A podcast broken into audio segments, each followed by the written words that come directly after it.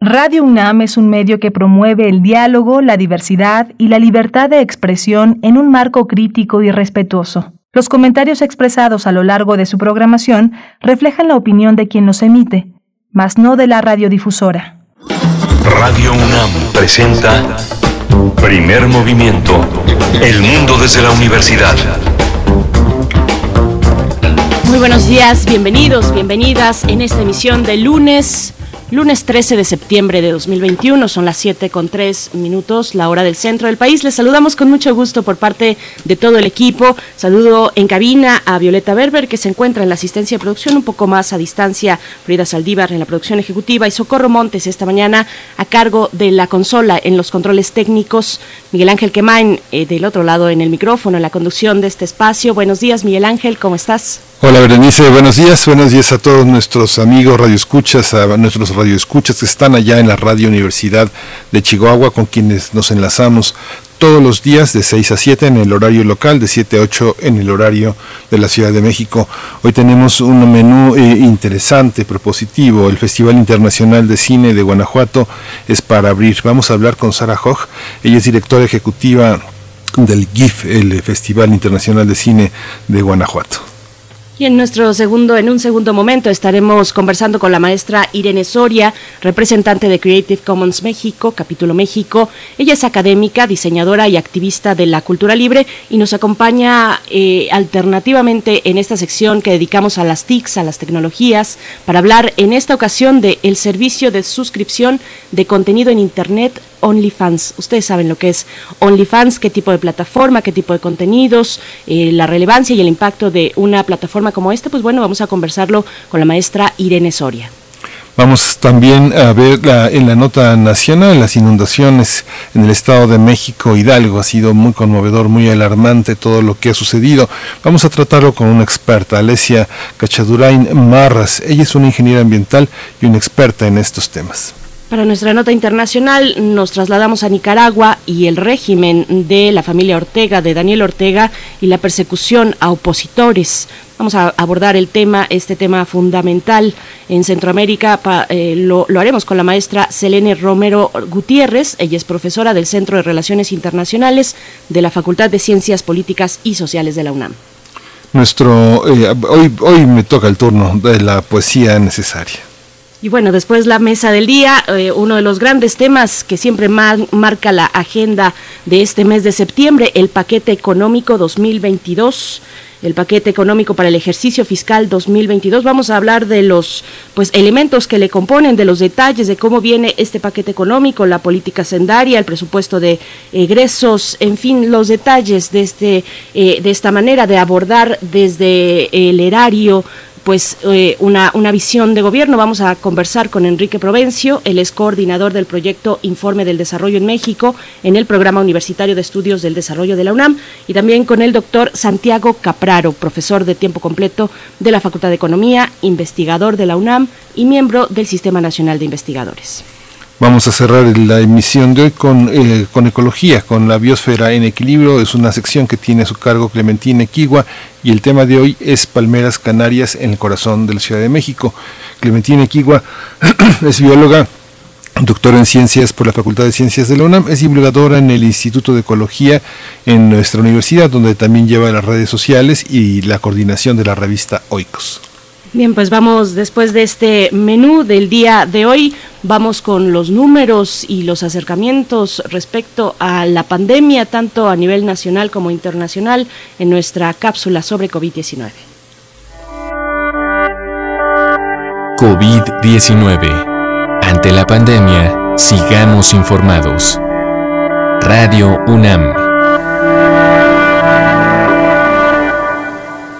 Este fin de semana los decesos a, la baja, 224 lamentables nuevos decesos, por lo que el número de fallecimientos de la enfermedad de la COVID-19 aumentó a 267.748. De acuerdo con el informe técnico ofrecido ayer por las autoridades sanitarias, en ese mismo periodo se registraron 5.139 nuevos contagios, por lo que los casos confirmados acumulados aumentaron en México a 3.511.882, mientras que las diferentes dosis de vacunas aplicadas contra el SARS-CoV-2 suman 91.182.279 en México, por supuesto, y los casos activos estimados a nivel nacional por la Secretaría de Salud son 92.485. África superó este fin de semana los 8 millones de casos confirmados de SARS-CoV-2. De acuerdo con el recuento de los países miembros de la Unión Africana, el continente alcanzó la cifra de 8 millones 8.802 casos y 202.534 muertos por COVID-19. En África solamente un 3, 18% de la población ha recibido el esquema completo de vacunación. En información de la UNAM, Ilenia Márquez Peña, académica de la Facultad de Medicina, Veterinaria y Zootecnia de la UNAM, eh, pidió no eh, satanizar o buscar falsos responsables como hicimos con el murciélago y el SARS-CoV-2. La integrante de este Departamento de Medicina, Cirugía y Zootecnia para Pequeñas Especies de esta entidad académica dijo que si bien se calcula que más de la mitad de las enfermedades humanas proceden de los animales, no hay evidencia de que podamos contagiarnos de nuestros perros o gatos de SARS-CoV-2, ya que sobre la COVID-19 y las mascotas se ha dicho mucho y se sabe poco, pues lo corroborado es escaso y las investigaciones en curso demasiadas.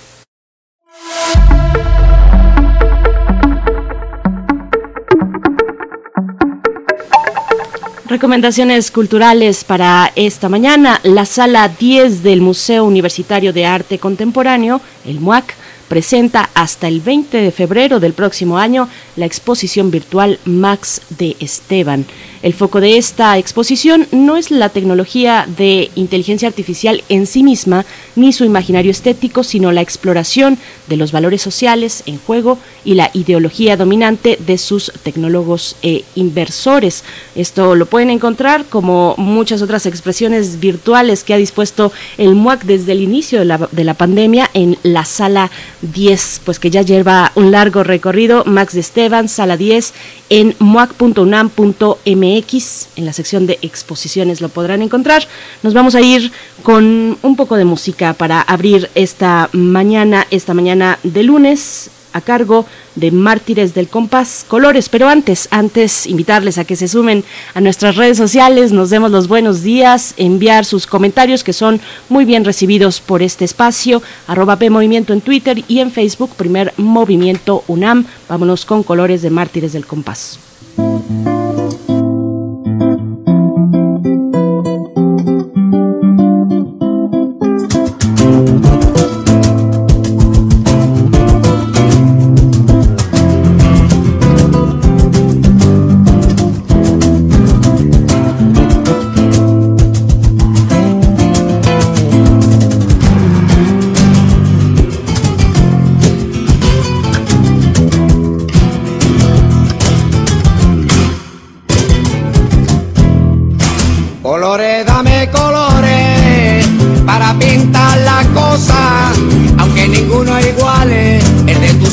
pierde tu carne. Eres la pila que alimenta mi linterna, que alumbra los caminos para que el amor nunca más se pierda. Eres la pila que alimenta mi linterna, que alumbra los caminos para que el amor nunca más se pierda. Comprender, tenemos que comprender llegó y mañana será ayer.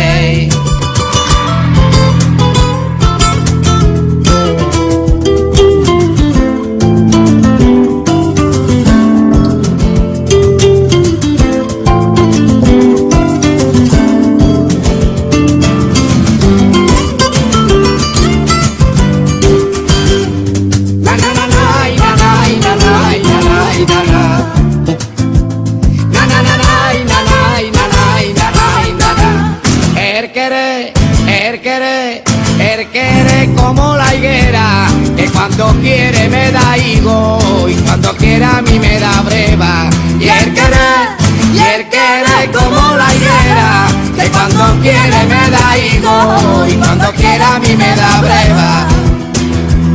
No te vayas, no me des solo, que yo me siento perdido y por las noches no duermo buscando yo tu cariño.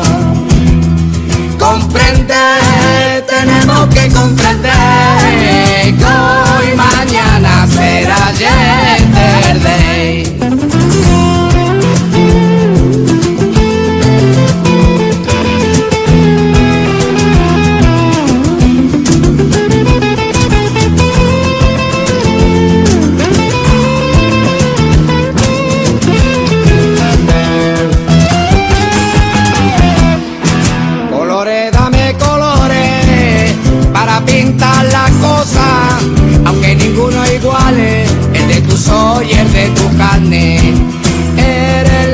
Pila que alimenta mi linterna, que alumbra los caminos para que el amor nunca más se pierda.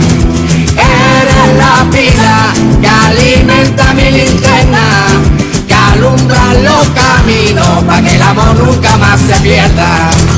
Leilo, la leilo, leilo, leilo, leilo, leilo, leilo, leilo, leilo, leilo, leilo, leilo, leilo,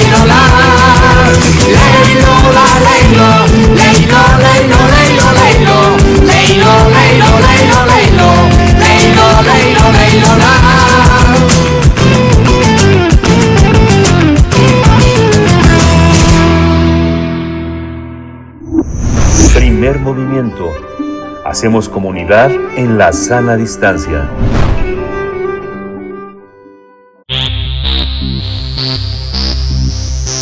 Festivales, ferias y más. Recomendaciones culturales. El Festival Internacional de Cine de Guanajuato 2021, el GIF, este se, va a celebrar del 17 al 26 de septiembre. Va a tener como sede las ciudades de Irapuato, San Miguel de Allende y León. Además va, a- va a estar eh, vía online. De esta manera pretenden evitar eh, grupos demasiado grandes durante cada una de las actividades que se van a realizar. La directora del festival, Sara Hodge, dijo que el primer día se desarrollará en su totalidad en espacios digitales, pero cada ciudad tendrá su propia película de inauguración y su respectiva alfombra roja con invitados nacionales y del extranjero. Eh, se adelantó que para ello será indispensable el uso de cubrebocas en lugares cerrados y abiertos. Además, los invitados de prensa, artistas y gente del staff deberá realizarse una prueba PCR.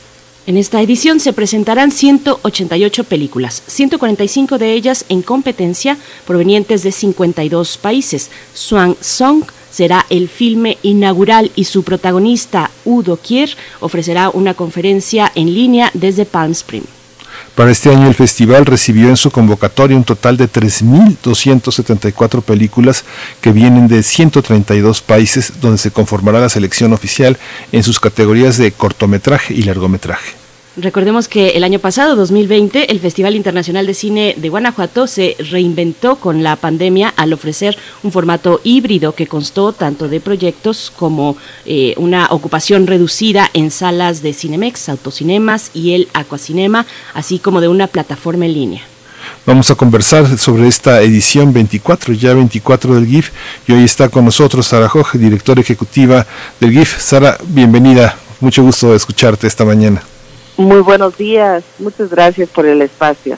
Muchas gracias, Sara Hosh. Pues gracias por, por estar aquí una vez más, ya con esta edición 24 del GIF. Cuéntanos un poco cómo viene esta edición, eh, cuáles son, pues también los, los aprendizajes de- del año pasado, donde, bueno, nos, nos agarró la pandemia eh, y, y- tuvimos que remontar en distintas formas. eh, tuvimos esos aprendizajes que hoy se pueden aplicar, pues, a lo que ya está ocurriendo y empezará a ocurrir, a ocurrir eh, del 17 al 26 de septiembre en el GIF. Sara. Pues muchas gracias. Y aprendimos mucho el año pasado, si recordarás, fuimos el primer evento a nivel nacional en realizarse durante, pensamos que era después, pero era durante COVID. Eh, hasta nosotros mismos tuvimos que escribir los protocolos para eventos con la Secretaría de Salud porque en ese entonces no existía protocolos. Eh, este año ya venimos con mucha experiencia, mucho aprendizaje Eh, vamos a, como ya mencionaste, vamos a hacer un evento híbrido. Estamos aprovechando esa plataforma de streaming que tuvimos el año pasado. Eh, lo accesas por parte, por medio de la página web, gif.mx. Ahí te puedes inscribir.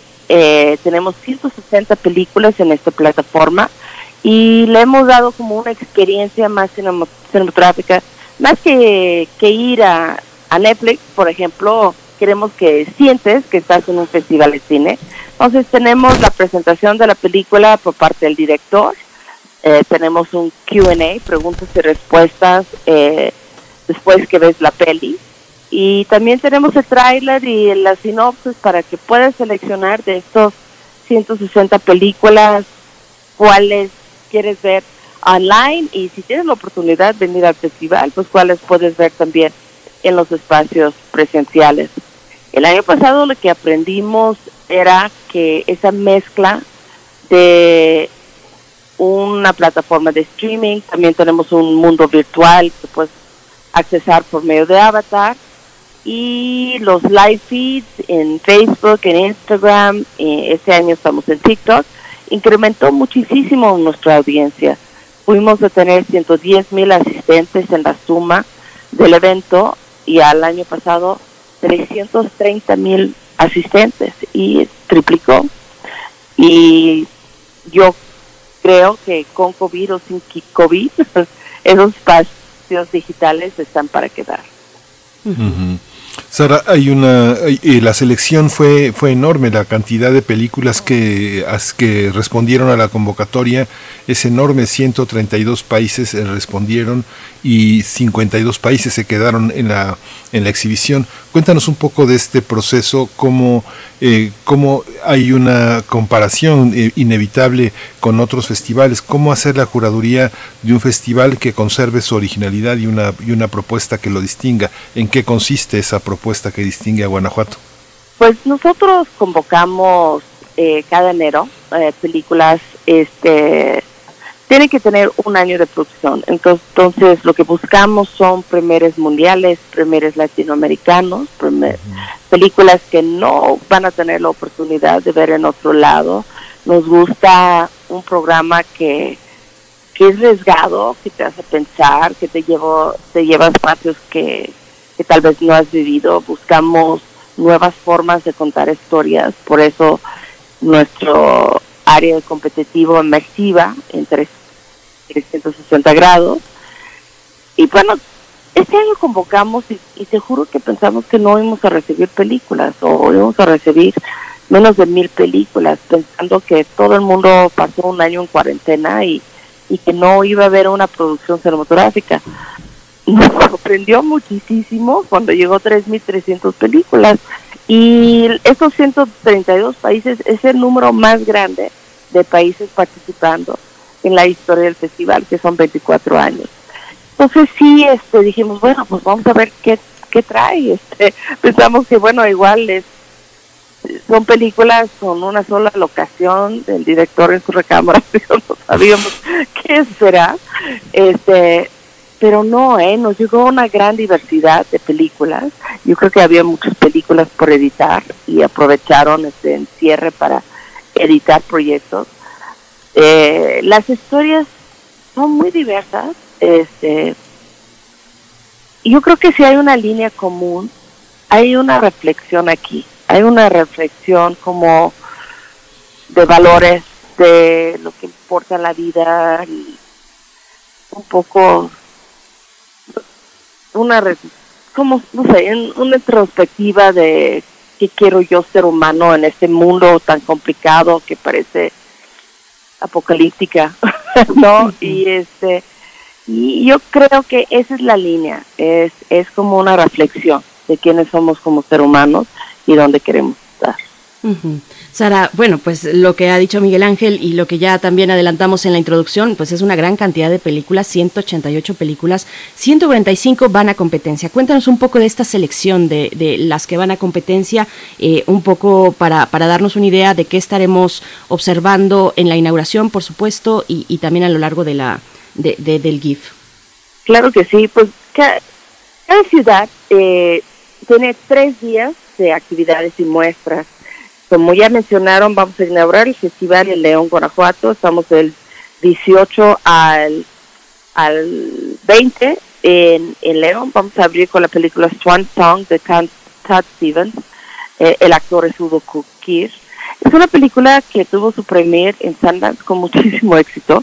Udo tiene como un renacimiento, un relanzamiento de su carrera. Es un actor, bueno, de grandes películas de culto que ha sido dirigido por los directores más importantes de nuestros tiempos. Es una película muy esperada y estamos emocionados de tenerlo en el, tenerla en el festival. Vamos a inaugurar en San Miguel de Allende eh, el 21 de septiembre con la película Noche de Fuego de Tatiana Hueso, película mexicana, que se estrenó en Cannes, también con mucho éxito y y bueno, vamos a traer Premier Mundial, la primera vez en México, esta importante película mexicana, y es en inauguración en San Miguel de Allende, donde vamos a estar 21, 22, 23. Y en Irapuato vamos a inaugurar con la película Los Días Francos de Ulises Pérez, película Premier Mundial. Estamos muy contentos de lanzar esta película. Eh, y estaremos en Irapuato 23, 24, 26 de septiembre. Cada ciudad tiene su propia programación, tiene sus propias actividades. Eh, hay alfombras rojas, hay alfombras para niños, hay locura en la medianoche, que es cine LBTG, hay cine de terror. Eh, hay una gran diversidad de conferencias, de talleres, de encuentros, siempre con todos los cuidados este, y protocolos de salud por parte de, la Secretaría de Salud, de lo cual trabajamos muy a la mano. Nuestros espacios están al aire libre, pero también en teatros grandes con excelente ventilación y filtros y demás. Todos siempre con cubrebocas, como ya platicaron. Y bueno, tenemos una gran gama de películas, tenemos ocho largometrajes en competencia, muchos son premieres latinoamericanos todos son premios latinoamericanos o mundiales. Este año tenemos 10 largos en, en competencia largometraje México. Normalmente tenemos 8, hemos tenido 6, pero la verdad hubo un número de películas importantes que, que no pudimos seleccionar, entonces nos fuimos con 10 largometrajes mexicanos, que incluye películas como Fiesta Nacional, este Malibu, Mírame, este Distrito Olvidado. Son, son una gama de películas y todo pueden consultar a la página web kit.mx, leer un poco sobre cada película, hay trailers y demás. Y síguenos en redes sociales también donde estamos subiendo eh, toda la información sobre todas las películas y trailers y una gran diversidad de información que tenemos todos los días. Vamos a tener 20 documentales internacionales, 18 cortos ficción, 18 cortos en animación, 13 eh, cortos experimentales, 28 cortometrajes mexicanas. Tenemos una selección especial de Guanajuato de 11 cortometrajes. Este, y este año 19 cortometrajes en, en realidad virtual. Tenemos 23 películas para niños también que, que pueden disfrutar en las tres ciudades y en diferentes horarios, diferentes espacios. Sara, uno pensaría que en ciudades eh, tan tan distintas con una programación distinta deja como muy ávidos, muy muy con muchas ganas de estar en todas partes. Irapuato, San Miguel Allende y, León son eh, ciudades muy distintas en cuanto a público. ¿Cómo se han definido? ¿Cómo eligieron la programación para cada ciudad está, está en función de los espectadores. ¿Cuál es el criterio para hacer una programación distinta en cada ciudad? Sí, sí, sí, sí lo buscamos muy bien. Eh, por ejemplo, desde el año pasado está Irapuato como sede. Esto a raíz de que tuvimos que cambiar cómo presentamos el festival en más ciudades, menos días, con menos gente por temas de COVID, pero tratando de impactar más, ¿sabes? Entonces sí, no es una tarea fácil y Irapuato es, es nuevo tal vez a un festival de cine y tomamos cuidado que presentamos en Irapuato que vayan conociendo poco a poco este cine de arte, este cine que riesga. Eh, y, y sí, sí son, eh, estamos muy conscientes de quién es nuestro público en las tres ciudades. A Miguel de Allende pues tiene 24 años con el festival.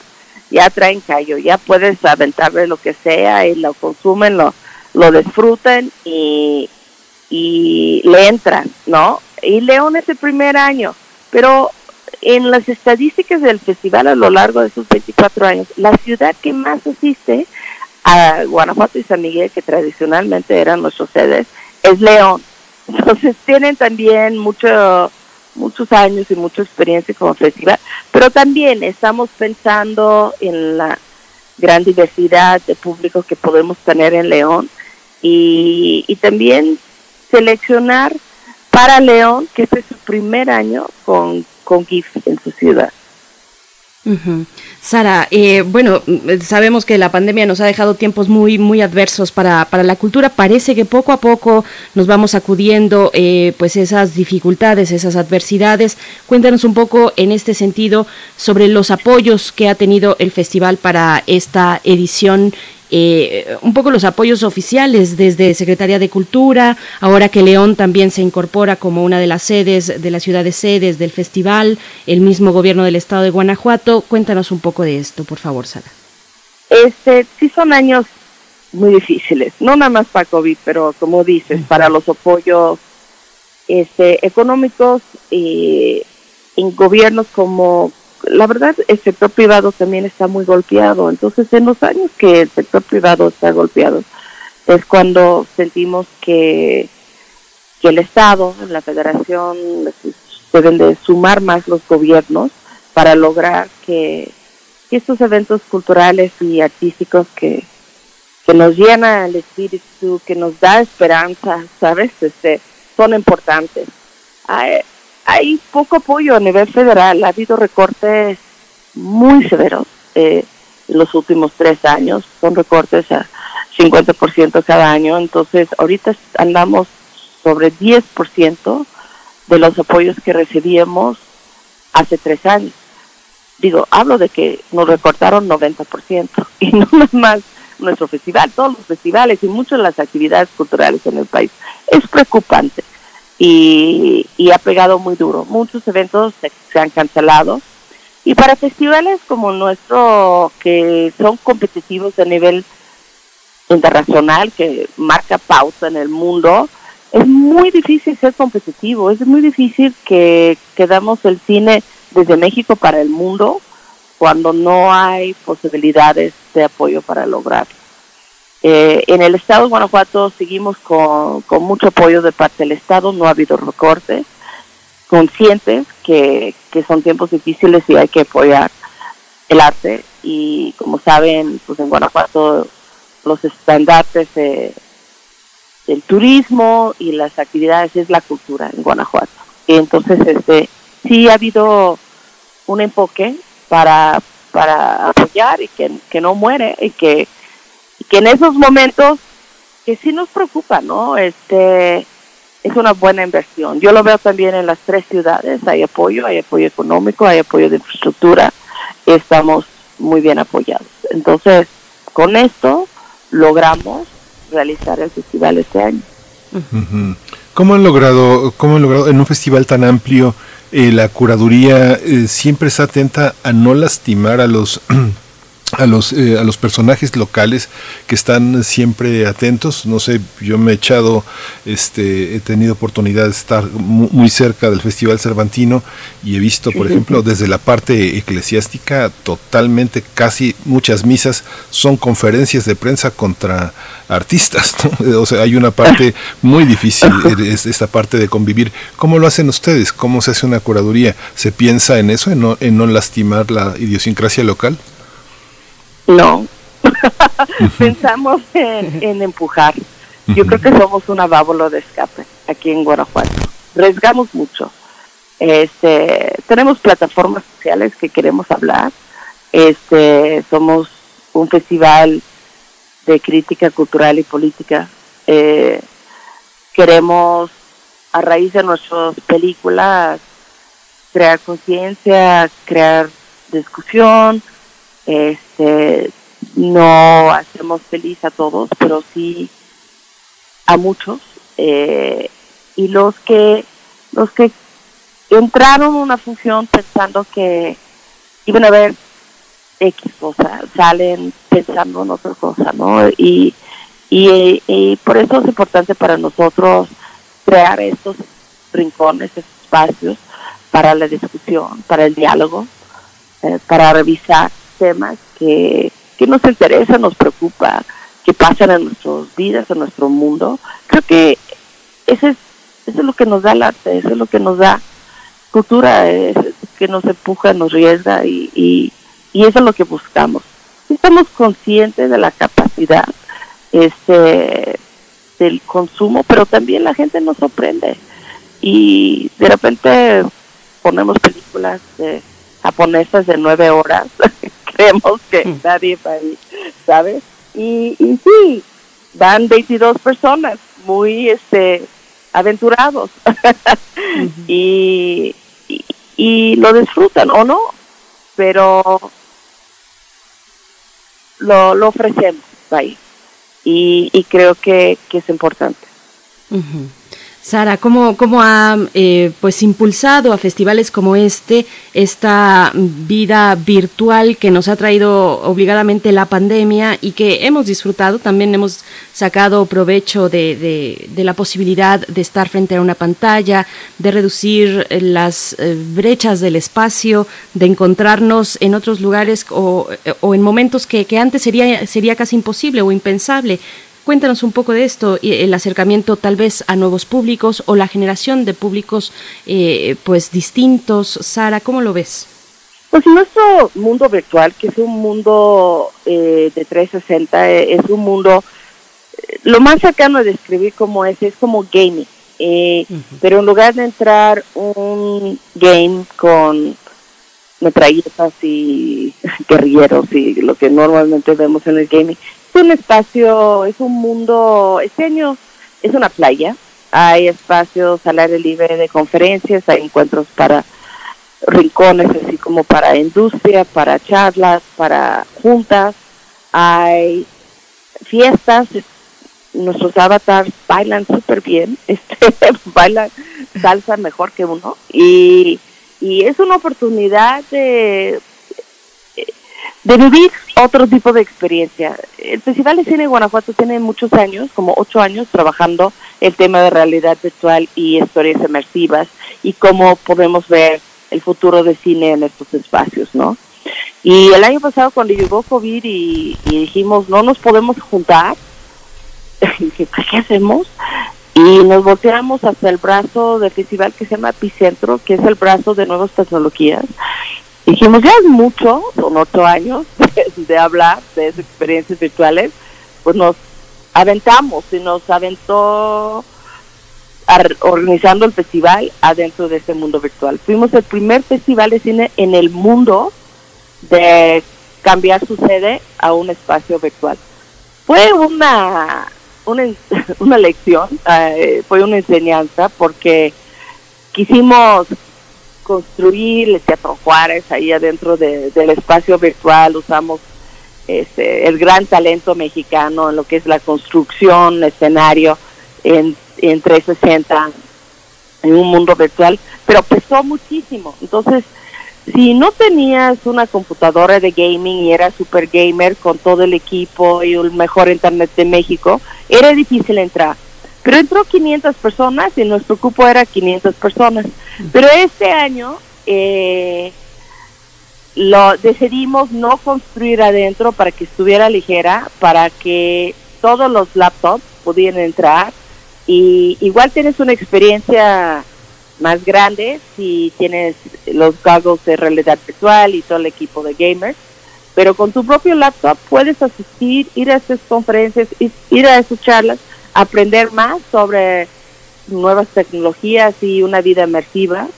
Este, y bueno, no sabemos cómo va a venir el futuro de este planeta, cómo vienen los virus y no se ve claro para cuándo ganamos esa batalla. Y, y pues ofrecemos esta experiencia en otro mundo, en otra dimensión. Y y vamos a ver cómo nos va este año. Ojalá más gente pueda participar. Sara, toda todas las funciones en streaming, está más del 90% del festival en línea. Es algo muy impresionante. ¿Es gratuito? Todo el festival es gratuito. Es o sea gratuito. Que, todo lo o sea, la, la, inversión es, es algo, o sea, les quitaron presupuesto, pero el la población beneficiada aumenta exponencialmente, como nunca antes en, en la historia del festival, ¿no? Así es. Gracias por decir eso. Así es. Sí, exactamente. Y es gratuito para todos. Y nos da mucho gusto porque con COVID o sin COVID, igual no puedes venir a Guanajuato, ¿sabes? Igual estás en Oaxaca, Baja California, no sé, eh, sin las posibilidades de viajar por el trabajo, lo que, lo que sea. Y, y quien, quien sea, donde sea, con el bolsillo que sea, puede participar en GIF sin costo. Entonces, todo lo presencial, todo el teatro el aire libre, todas las actividades, conferencias, muestras, todo, eh, y también este streaming y también el mundo virtual es gratuito. Eh, Sara, bueno, ya nos vamos acercando al cierre, pero hay comentarios de la audiencia. Selene Velázquez, eh, que nos saluda desde, desde el norte del país, dice, Sara tiene razón, el festival desde que era el Festival de Cortos es y ha sido una válvula de escape para la sociedad guanajuatense, o al menos para una parte. Bien por, bien dice, dice Selene, por haber por haberse salido de Guanajuato Capital, descentralizar y abrir otros espacios. Ese es un logro también, este, Sara, pues muy, muy interesante del festival. Cuéntanos, ya acercándonos al cierre, eh, sobre la selección infantil, la selección de cine para niños y niñas, un poquito cómo viene, Sara, eh, al respecto. Son, son este, varios programas de cortometraje, es una selección internacional, hay una gran diversidad de historias que incluye ficción, animación, un poquito experimental, poquito para que lo prueben. Este, tenemos talleres de didácticas ópticas para que puedan experimentar un poco en, lo que es la cultura cinematográfica. Eh, tenemos, cada ciudad tiene su alfombra roja para los chiquitos y, llegan muy guapos en sus, vestidos de, de, princesa o sus trajes de la primera comunión o de, y vienen muy guapos y muchas veces acompañados de sus patinetos, sus osos o sus muñecas. Eh, son, son, siempre son mañanas bien bonitas con, con estas alfombras, pero también hay muestras en la sala de cine otras oportunidades y no logran asistir a, la alfombra roja para chiquillos. Bien. Rosana, por último, eh, hay una hay una parte en la que el festival logró estar como el Cervantino al margen de los gobernadores. Tal vez empezó como un buen gesto, pero ahora ya tiene una, una, una permanencia. ¿Cómo ha sido también este diálogo sobre como interlocutor con los otros festivales hay una hay una solidaridad hay una hay una manera de funcionar en conjunto o de intercambios sí estamos muy unidos este y hemos estado por muchos años yo creo los cinco o seis festivales más grandes del país estamos en comunicación constante tenemos un chat de WhatsApp y estamos comunicados. Cuando fuimos seleccion, seleccionando las fechas este año, por ejemplo, este, nosotros nos fuimos al final del año junto con Guadalajara y otros festivales que se realizan en el primer este semestre. Al final pensaron que pues más mexicanos iban a estar vacunados y la, eh, iba a estar íbamos a estar en mejor condición para realizar el festival. Entonces en el chat empezamos a hablar, oye, ¿cuándo van a hacer su festival? Y, porque hay festivales de otoño y tenemos que como acomodarnos y no pisar dedos y no poner las fechas las mismas fechas. Entonces este hubo mucha comunicación en el seleccionando fechas para que todos tenemos nuestros tiempos y y podemos colaborar, pero no afectar. Y, y es muy bonito. Es una sana competencia y una, una relación bonita entre los festivales.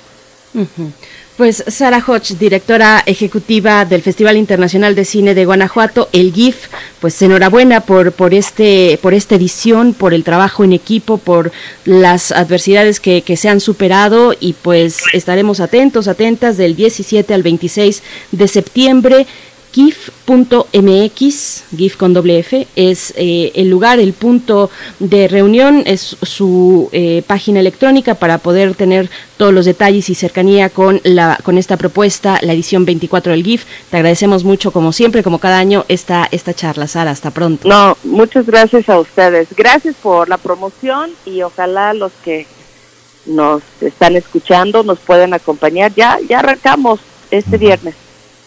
Este viernes, ya. Ya. Han de estar a tope en este momento, pues les deseamos lo mejor, Sara. Gracias, gracias. Muy buenos días. Buenos días, buenos días. Vamos a ir con música, vamos a escuchar de Bailón, Saca la mano.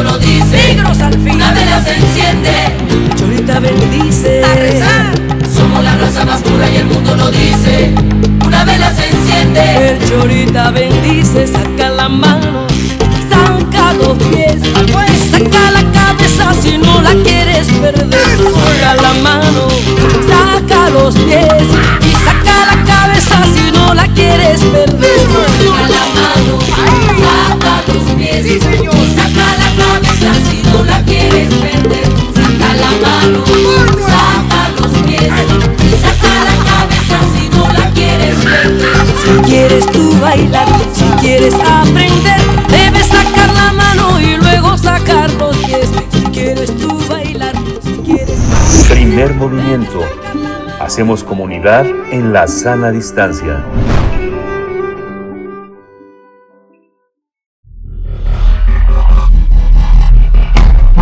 Singularidades tecnológicas y TICs. OnlyFans, el servicio de, suscripción de contenido en Internet, esta plataforma OnlyFans, es el tema de esta mañana que nos comparte la maestra Irene Soria Guzmán. Ella es representante de Creative Commons Capítulo México, académica, diseñadora y activista de la cultura libre y, bueno, una amiga de este espacio. Irene Soria, ¿cómo estás? Qué gusto encontrarnos eh, después de un, largo rato. Se hace, se hace largo el tiempo de volver a, ver, a, bueno, a escucharnos por lo menos. Irene, ¿cómo estás esta mañana? A escucharnos, es verdad, se nos juntó todos los diferentes fechas, ¿verdad? Pero sí, muy, muy buenos días, mi querida Berenice Miguel Ángel. Saludos a la audiencia. ¿Cómo están? Feliz lunes. Feliz lunes para ti, querida Irene. Pues bien, con ganas de escuchar sobre, sobre cómo, cómo entrarle a esta plataforma OnlyFans. Hay muchas dudas, pero te escuchamos. ¿Con qué empezarías? Pues eh, fíjate que justo eh, la, la, propuesta de, de platicar de esto el día de hoy es que eh, pues retomáramos una noticia que causó controversia justamente el mes pasado eh, y que trajo varios debates, no solamente desde, obviamente, el ámbito tecnológico, que es el que nos compete ahora en esta, en esta sección, sino también desde otras áreas y en otras disciplinas. Y es que el mes pasado, particularmente el 19 de agosto, el servicio de OnlyFans anunció que ya no permitiría en su plataforma el material pornográfico o el material explícito aunque evidentemente después esta decisión se revirtió pocos días después. Pero bueno, vamos por partes, ¿no? Dicen por ahí. Antes de, hablar de las implicaciones o de por qué esto sería importante de pronto traerlo a la, a la discusión, eh, también en el área tecnológica, eh, creo que es importante mencionar pues rápidamente, sobre todo para el público radio escucha que quizá no conozca la plataforma o no sepa qué es OnlyFans, pues partamos primero de qué es o, qué, qué, qué, sucede con esta plataforma. ¿no? OnlyFans, así con la palabra junta, eh, eh, en una sola palabra, OnlyFans es un servicio, ¿no? Es un servicio en Internet, ya hemos hablado también aquí en esta, en esta sección sobre el software como servicio, ¿no? Entonces, es un servicio que nace en el 2016 y que por cierto creció muchísimo en la pandemia, tuvo un crecimiento exponencial en, en, este encierro eh, mundial, ¿no? Y la característica que tiene este servicio es que ofrece la posibilidad de suscripción a contenidos que suban pues las personas usuarias, ¿no? Es decir, quienes crean el contenido pueden subir fotos, videos, audios con la posibilidad de que los fans se suscriban a su contenido por una cuota mensual. Y son perfiles pues muy parecidos a, otra red sociodigital, ¿no? O sea, los perfiles eh, como los que nos sacamos de manera regular en Instagram, Facebook o Twitter quizá, ¿no? Con la diferencia que quienes sigan a un perfil de OnlyFans pues pagarán una, una suscripción para acceder a ese contenido exclusivo, ¿no? Lo que, lo que decíamos los fans. Ahora, aquí es importante mencionar algo. Este es un servicio que se volvió muy popular entre personas trabajadoras sexuales que venden contenido erótico o de índole pues sexual, ¿no? Eh, aunque no solamente hay ese tipo de perfiles, también hay perfiles de entrenadores de, este, de, ejercicio, de chefs, de personas que se dedican a la música, etcétera, etcétera, etcétera, ¿no? También hay otro, otros creadores. Pero por lo mismo de que es una, eh, una plataforma con un contenido muy popular para el trabajo sexual, pues fue bastante controversial y literalmente sacó pues de balance a todas las personas usuarias que justo fuera ese tipo de contenido el que OnlyFans había decidido prohibir a partir del primero de octubre. Entonces, lo interesante eh, de, esto, y entrando como un poco en la reflexión en materia este, tecnológica, es la razón por la cual se tomó esta determinación. La, la determinación de prohibir el contenido de índole sexual fue debido a la presión de los bancos por donde se realizan los pagos de OnlyFans, particularmente el caso de Mastercard. Mastercard presionó a OnlyFans para tomar esta determinación, ya que Mastercard había escrito, tiene por ahí unas eh, sus propias políticas, así textual, de no obscenidad, y empezamos a poner qué significa eso, para qué, y para qué plataformas y para qué y para qué servicios, ¿no? Entonces, algunas personas incluso han apuntado que detrás de esta presión de Mastercard eh, había grupos conservadores y de derechas, ¿no? En varios en varios espacios. Es decir, ¿qué quiero decir con esto? Que el argumento para dejar de poner este contenido ni siquiera fue propiamente un, un, argumento eh, social, digamos, no no fue ni siquiera la compartición de pornografía infantil, que sí ha llegado a pasar, que sí hay algunos perfiles en OnlyFans, o tampoco fue el argumento de que quizá haya trabajadoras eh, sexuales que podrían estar haciéndolo en contra de su voluntad. No, el argumento fue literalmente la presión del banco o la presión de estos partners, ¿no? Que ponía en peligro la sustentabilidad de la plataforma. Esto nos puede llevar a una reflexión nuevamente ya de lo que hemos dicho mucho en este espacio y hemos puesto en la mesa algunas algunas palabras y algunas preguntas, ¿no? Por ejemplo, nuevamente, ¿a quién le pertenece la tecnología? ¿Quién toma las decisiones? ¿No? Porque, bueno, a ver, ya sabemos que como se trata de un servicio, pues nos atenemos a las famosas reglas y condiciones y a la toma de decisiones de estas de estos servicios. Pero lo interesante acá es que a veces ya estamos viendo que no solamente estas decisiones están marcadas por la voluntad de los propios creadores o de las personas que hacen las plataformas, sino que ahora sus financiadores. Y que esto quizá parece muy obvio, ¿no? esto es como de, bueno, Irene, pero es que así funciona el capitalismo, ¿no? eh, las, las personas que dan el dinero, las financiadoras, son las que suelen tener también las reglas. Y aunque esto suene muy obvio, nuevamente, cuestionar desde el tema social, ¿no? Porque ¿qué es lo que está pasando con este tipo de, de situaciones o qué cosas trajo a la mesa? Por ejemplo, la estigma, o sea, es, es volver eh, los ojos o volver la mirada a nuevamente, pues muy probablemente la estigmatización, ¿no? De las personas trabajadoras sexuales que se continúa en este tipo de plataformas, ¿no? O sea, pensar que no es que en Internet esté, estemos realmente proponiendo algún tipo de, modelos distintos, ¿no? De negocio o, de una forma distinta de, de, ver lo social, ¿no? Sino que nuevamente estamos regresando a estas prácticas o estar a expensas de un poder que decide qué se puede consumir y qué no, ¿no? O sea, qué es lo obsceno, qué no lo es y desde qué punto de vista. Entonces, en el caso del eje tecnológico, creo que vale la pena pensar otra vez, insisto, sobre temas como autonomía tecnológica de diversos grupos de la sociedad. ¿Qué pasaría, no? De pronto me pongo a, a, fantasear, a soñar, ¿no? Como es, es, es, parte de esta, de esta sección también. ¿Qué pasaría si de pronto las personas o ciertos grupos que hacen, que se dedican al trabajo sexual, pudieran hacer su propia plataforma, ¿no? O que pudieran estar autorreguladas por sus propias prácticas.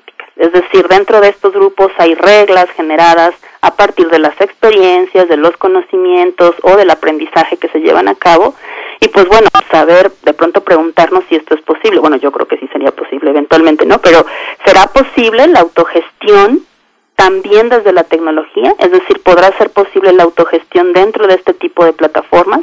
La soberanía tecnológica, de incluso ya hemos hablado también en este espacio.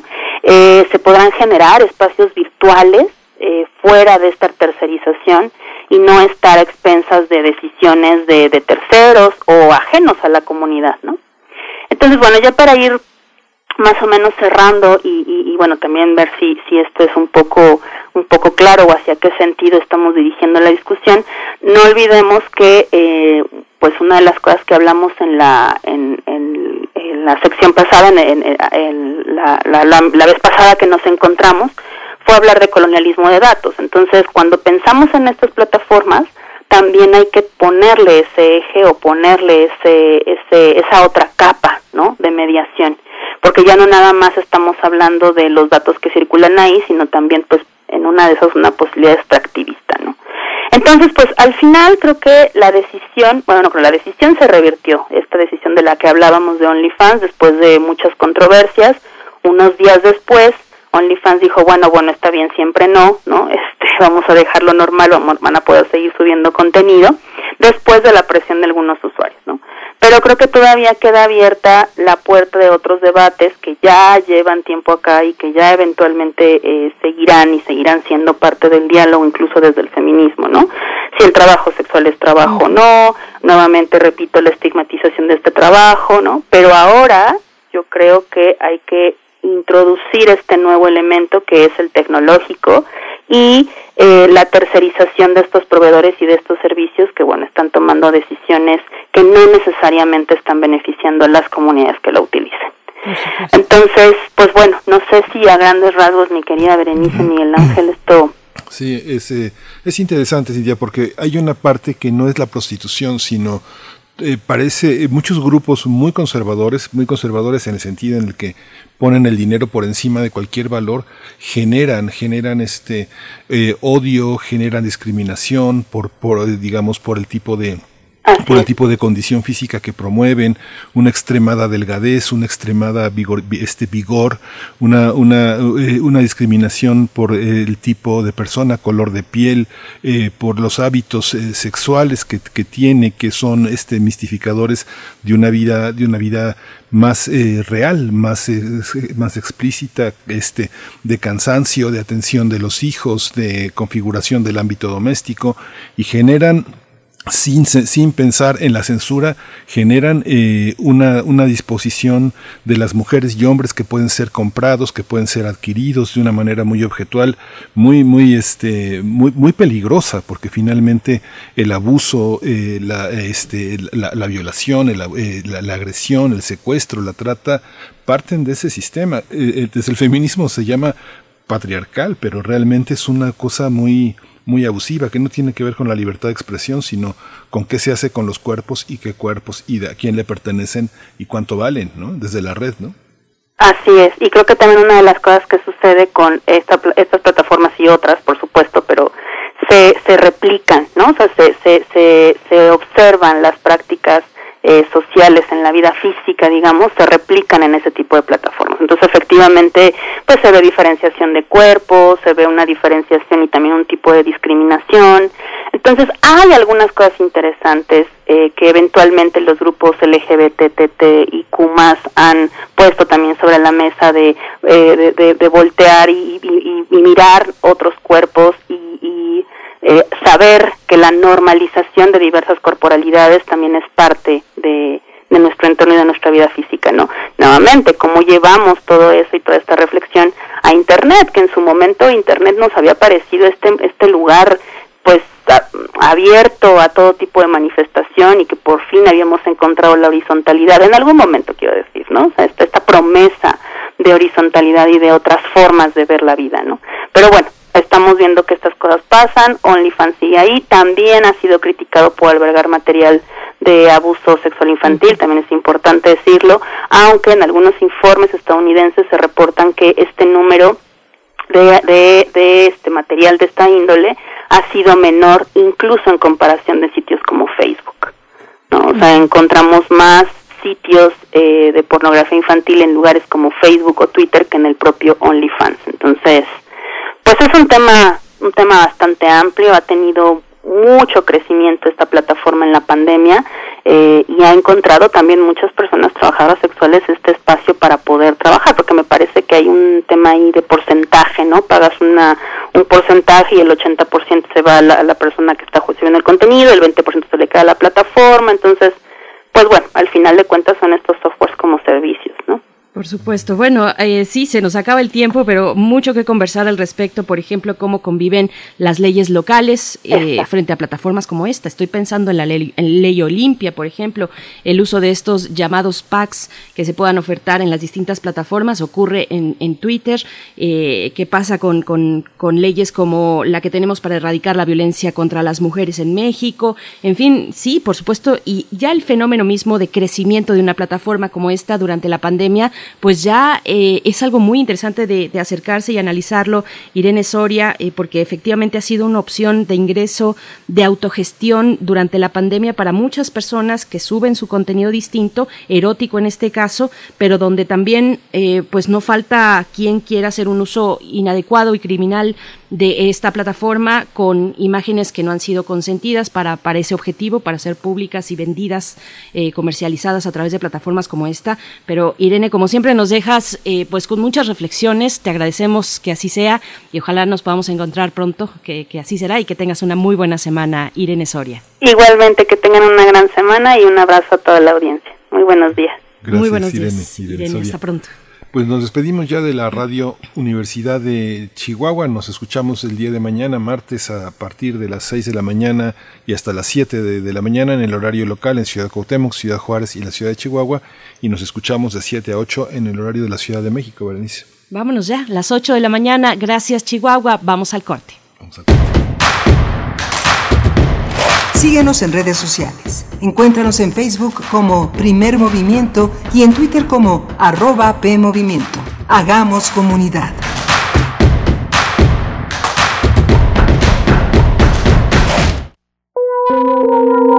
Todo lo que sale de tu boca comunica. Todo lo que sale de tu boca comunica. El aire, el volumen, la velocidad, el ritmo, el tono y muy de vez en cuando las palabras. Aprende locución, lectura e interpretación de textos en voz con el taller en línea. Voz tu Voz, impartido por Elena de Aro, todos los sábados a través de Zoom de las 11 a las 13.30 horas, del 9 de octubre al 27 de noviembre. Costo e informes en cursosrunam.gmail.com Que tus palabras, palabras no caigan en el vacío. vacío. Radio UNAM invita, invita. Dijeron que el video mataría a la estrella de radio. Pero no fue así. Tenemos casi 23.000 audios disponibles en nuestro podcast. Conoce nuestras series, radioteatros, barras, adaptaciones y otras joyas radiofónicas del pasado en www.radiopodcast.unam.mx. Disfruta a toda hora Radio UNAM. Experiencia sonora. Fue culpa de Morena no haber evitado que más de un millón de negocios cerraran y 2.5 millones de trabajos se perdieran. Pero gracias a ti y a tu apoyo, el PAN sí tiene un plan para hacer que México vuelva a crecer. Proponemos bajar impuestos a las empresas que mantengan o generen puestos de trabajo y apoyo a pequeños comercios que han cerrado para que vuelvan a abrir sus puertas. El cambio ya comenzó. Sigamos unidos y fuertes por un México mejor. PAN, Partido Acción Nacional. Llegó el momento. Regresamos a la escuela. En el regreso a la escuela, la detección temprana es vital. Ante la presencia de síntomas de enfermedad respiratoria, debemos acudir al centro de salud más cercano. Juntas y juntos cuidemos la salud de la comunidad escolar. Porque es un lugar seguro, regresamos a la escuela. Gobierno de México. A lo largo de los años, la especie humana ha dejado una huella de destrucción en el planeta. Estamos muy cerca del punto de no retorno. Este es el momento de realizar nuestro cambio de conciencia. Habitare. Agenda Ambiental Inaplazable.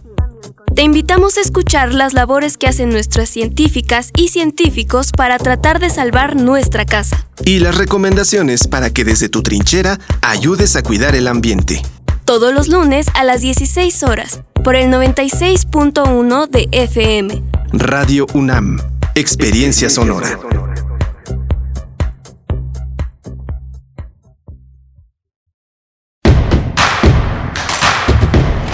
Encuentra la música de primer movimiento día a día en el Spotify de Radio UNAM y agréganos a tus favoritos.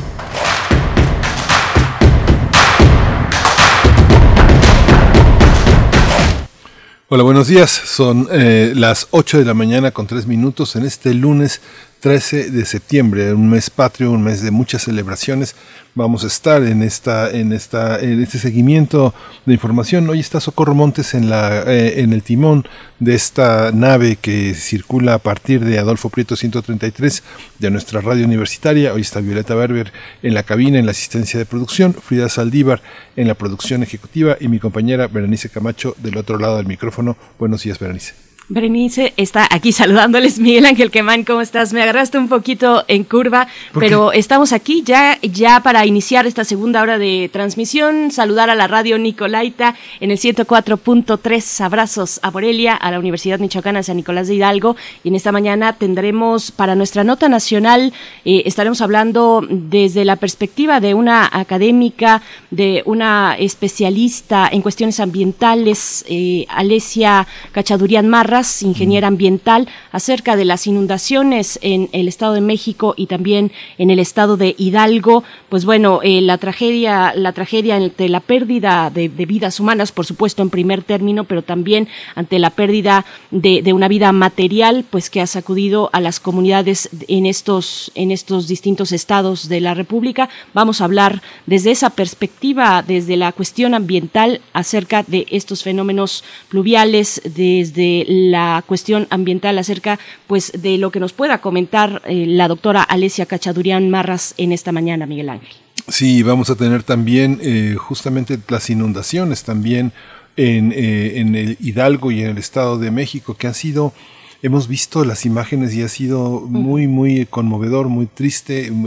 también llenan de, de, de, enojo porque son resultado también de la corrupción, de los de gobiernos erráticos que ahora culpan, culpan a la gente de que se puso donde no debía estar, pero, pero ¿quién permitió todo este, toda esta desgracia? Vamos a tratar este tema justamente también con un este con esta especialista con Alesia Cachadurian y vamos a tratar el tema también de Nicaragua cómo ha llegado el gobierno de Daniel Ortega a los extremos esta este esta persecución al escritor Sergio Ramírez ha puesto también sobre la escena internacional todo un conjunto de fotografías de momentos de la revolución sandinista que viene de muy atrás que viene de una de una lucha social pues que prácticamente ocupa casi todo el siglo XX, Berenice, ¿no? Por supuesto. Bueno, vamos a estar precisamente conversando con la maestra Selene Romero Gutiérrez, profesora del Centro de Relaciones Internacionales de la Facultad de Ciencias Políticas y Sociales de la UNAM, de esta casa de estudios, acerca de lo que ocurre en Nicaragua. Eh, eh, y, bueno,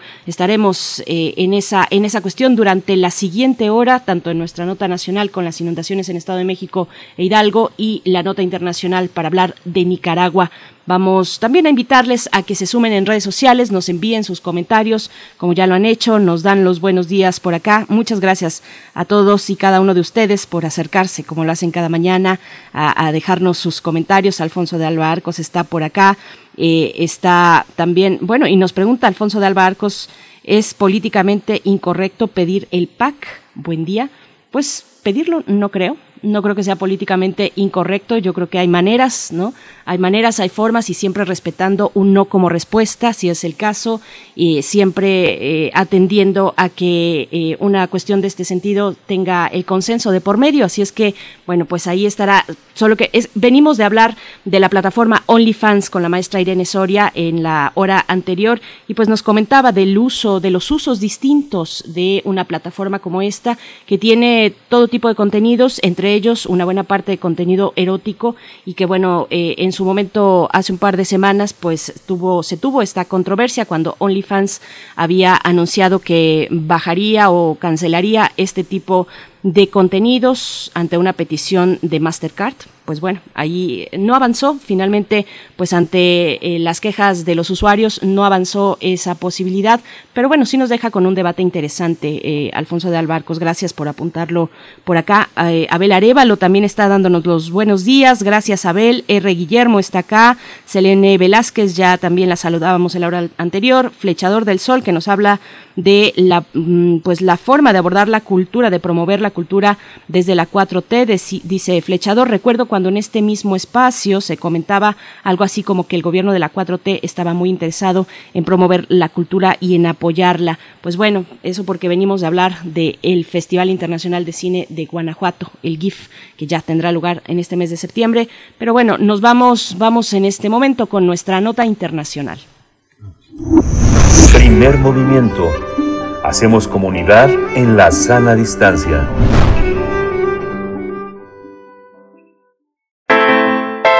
Nota Internacional. El régimen de Daniel Ortega ordenó el arresto del ex vicepresidente y escritor Sergio Ramírez. De acuerdo con la Fiscalía de Nicaragua, se le acusa por el delito de incitación al odio y la violencia. Además, es acusado de recibir dinero de la Fundación Violeta Barrios de Chamorro. Estos actos evidencian que Daniel Ortega sigue abriéndose paso rumbo a reelegirse en los comicios generales previstos para el 7 de noviembre próximo. Los cargos eh, contra el autor, el escritor de Castigo Divino, son los mismos que la Fiscalía le atribuye a 34 opositores, opositoras y críticos del gobierno detenidos entre junio y agosto, entre ellos siete aspirantes a la presidencia bajo leyes aprobadas por el gobierno en diciembre, en diciembre del año pasado. El ganador en 2017 del Premio Cervantes, el más importante de la literatura en español, permanece fuera de Nicaragua después de que a inicios de junio fuera entrevistado en calidad de testigo por la Fiscalía sobre sus vínculos con la Fundación Violeta Barrios de Chamorro.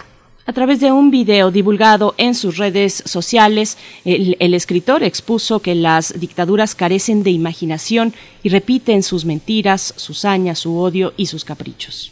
También apuntó que es un escritor comprometido con la democracia y con la libertad, por lo que no cejará en este empeño desde donde se encuentre, debido a que su obra literaria es la de un hombre libre. Pues bueno, vamos a conversar esta mañana sobre el régimen nicaragüense y el asedio a los opositores de Daniel Ortega. Este día nos acompaña a través de la línea la maestra Selene Romero Gutiérrez. Ella es profesora del Centro de Relaciones Internacionales de la Facultad de Ciencias Políticas y Sociales de la UNAM. Maestra Selene Romero, gracias por estar aquí esta mañana. Bienvenida a Primer Movimiento, a Radio UNAM. Buenos días. Buenos días, Berenice. Buenos días, Miguel Ángel. Muchas gracias por la invitación y muy buenos días a todos y a todas. Gracias, gracias Selene Romero. ¿La sociedad nicaragüense tiene la fuerza para, eh, para eh, hacer, para detener a Daniel Ortega?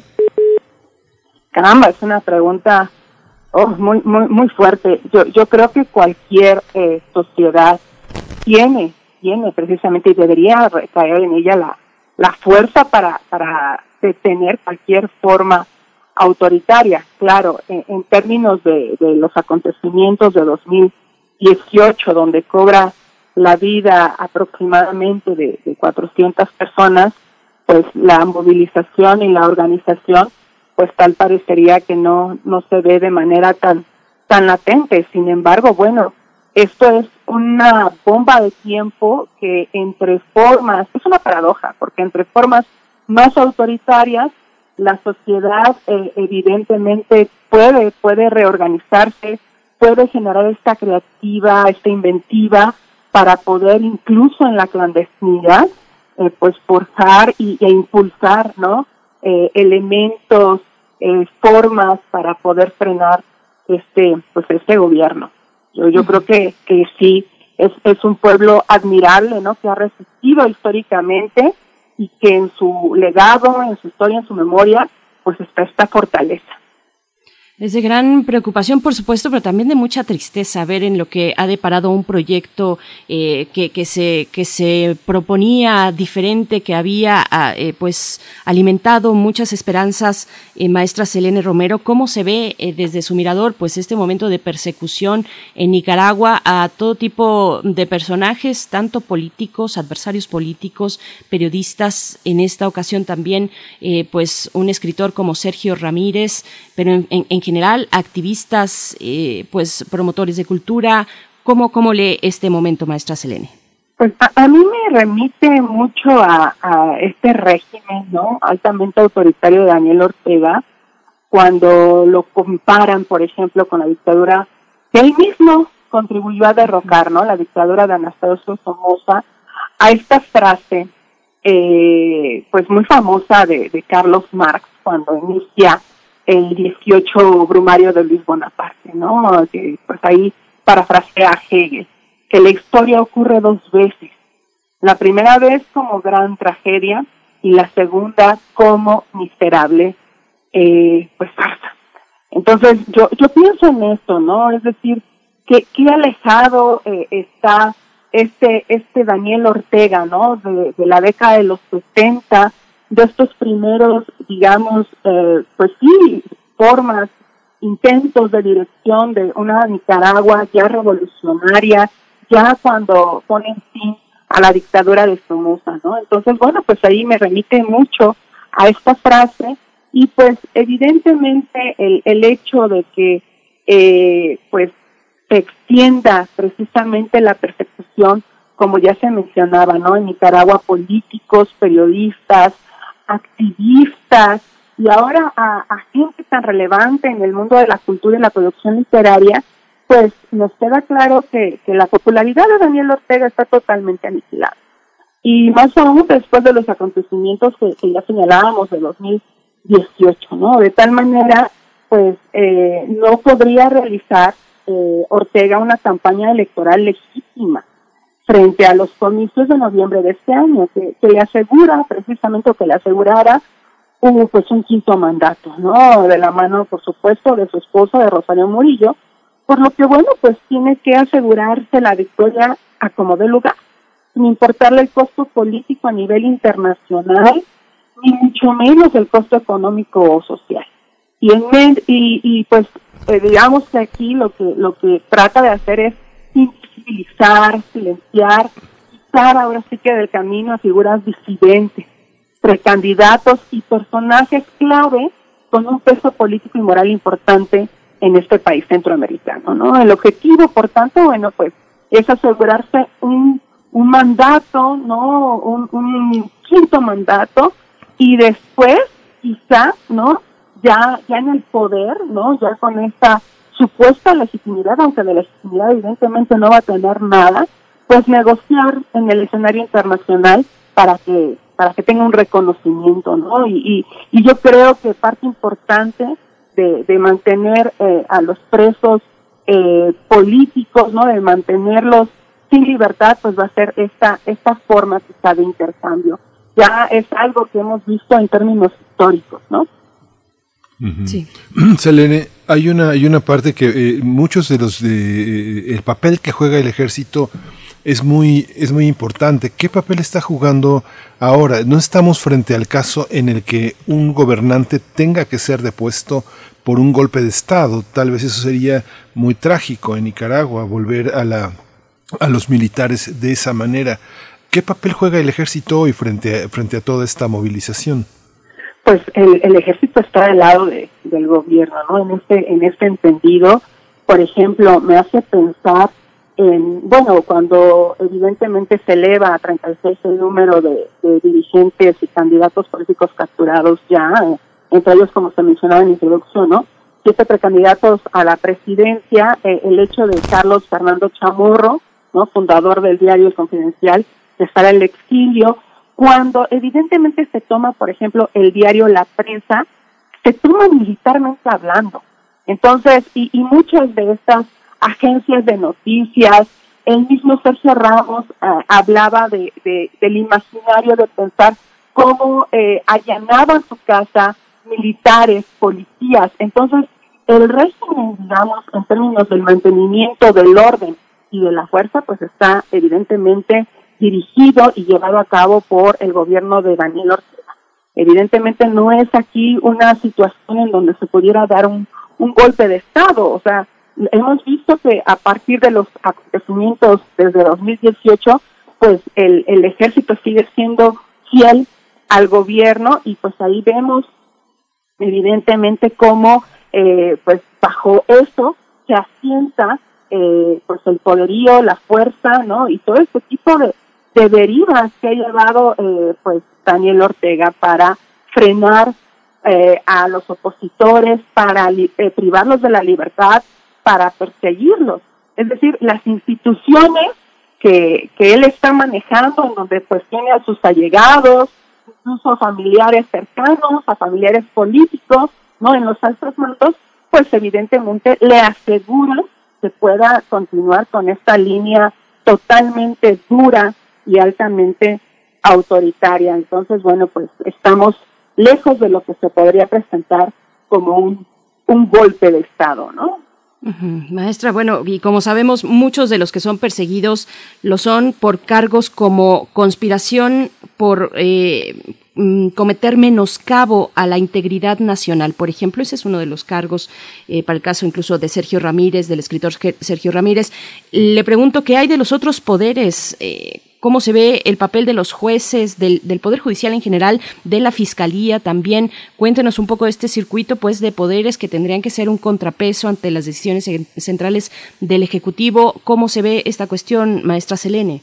Pues ha sido un cambio paulatino que el propio Daniel Ortega eh, pues configuró precisamente para asegurarse eh, su mantenimiento en el poder. Es decir, eh, se está hablando de la fiscalía, de los jueces, de las policías, pero que están evidentemente vinculadas y siendo fiel al, al gobierno. Hemos estado siendo testigos en los últimos años precisamente de este cambio a nivel constitucional, de esta injerencia a nivel de reformas eh, pues jurídicas, legales y penales para poner este tipo de leyes, ¿no? Que le permita precisamente frenar cualquier intento de, de, de, pues de surgimiento de algún personaje relevante, ¿no? Figuras como Cristiano Chamorro, por ejemplo, como Arturo Cruz, eh, como la exguerrillera, ¿no? Dora María Telles, que pudieran precisamente alzar cualquier intento de, de, pues de manifestación en términos masivos de la población, pues bajo una legitimación, digamos, legal, eh, jurídica que se ha encargado precisamente con el tiempo de ir eh, transformando a su favor, pues, pues lo ha hecho, creo, en ese entendido, pues de manera totalmente autoritaria, imponiendo estas leyes nuevas o estas instituciones a su favor, ¿no? Entonces, bueno, la mayoría de los opositores, como ya se mencionó, fueron detenidos eh, en un primer momento bajo cargos de traición a la patria, según la ley eh, pues 1055, ¿no? O 1055. Pero ahora eh, son acusados, y también ahí entra Sergio Ramírez, por menoscabo a la integridad nacional, según el artículo 410 del Código Penal. Este es un cambio, y lo explica el abogado defensor Curtis, donde dice, se debe precisamente a la intención de la Fiscalía de tapar un error, pero con otro error. Es decir, la ley 1055 dice que no es una ley penal porque no contempla penas de cárcel y por lo tanto se cometió un error al detener personas bajo esa esa ley, ese cargo, ¿no? De traición a la patria. Es decir, los detenidos procesados que ya llevan entre 80 y 100 días aisladas, aislados en cárceles de la policía, pues ahora van a ser precisamente acusados de menoscabo a la integridad nacional. Y también aquí nos dice la, la, la defensoría, ¿no? Están cometiendo otro error, porque no hay pruebas de que alguien esté, por ejemplo, bajo este cargo tratando de separar territorio de Nicaragua.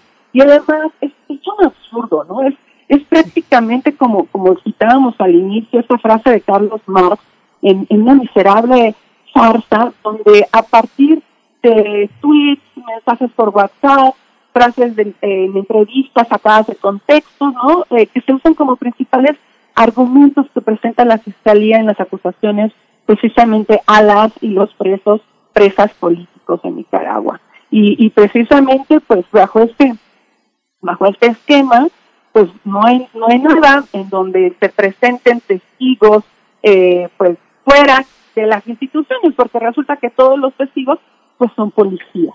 Entonces, bueno, pues ahí, ahí nos deja ver precisamente cómo Daniel Ortega está articulando a toda la institución, la policía, el ejército, no, toda la fiscalía, eh, las leyes y los códigos a su favor, insisto, para perpetuarse en el poder y asegurarse un quinto mandato.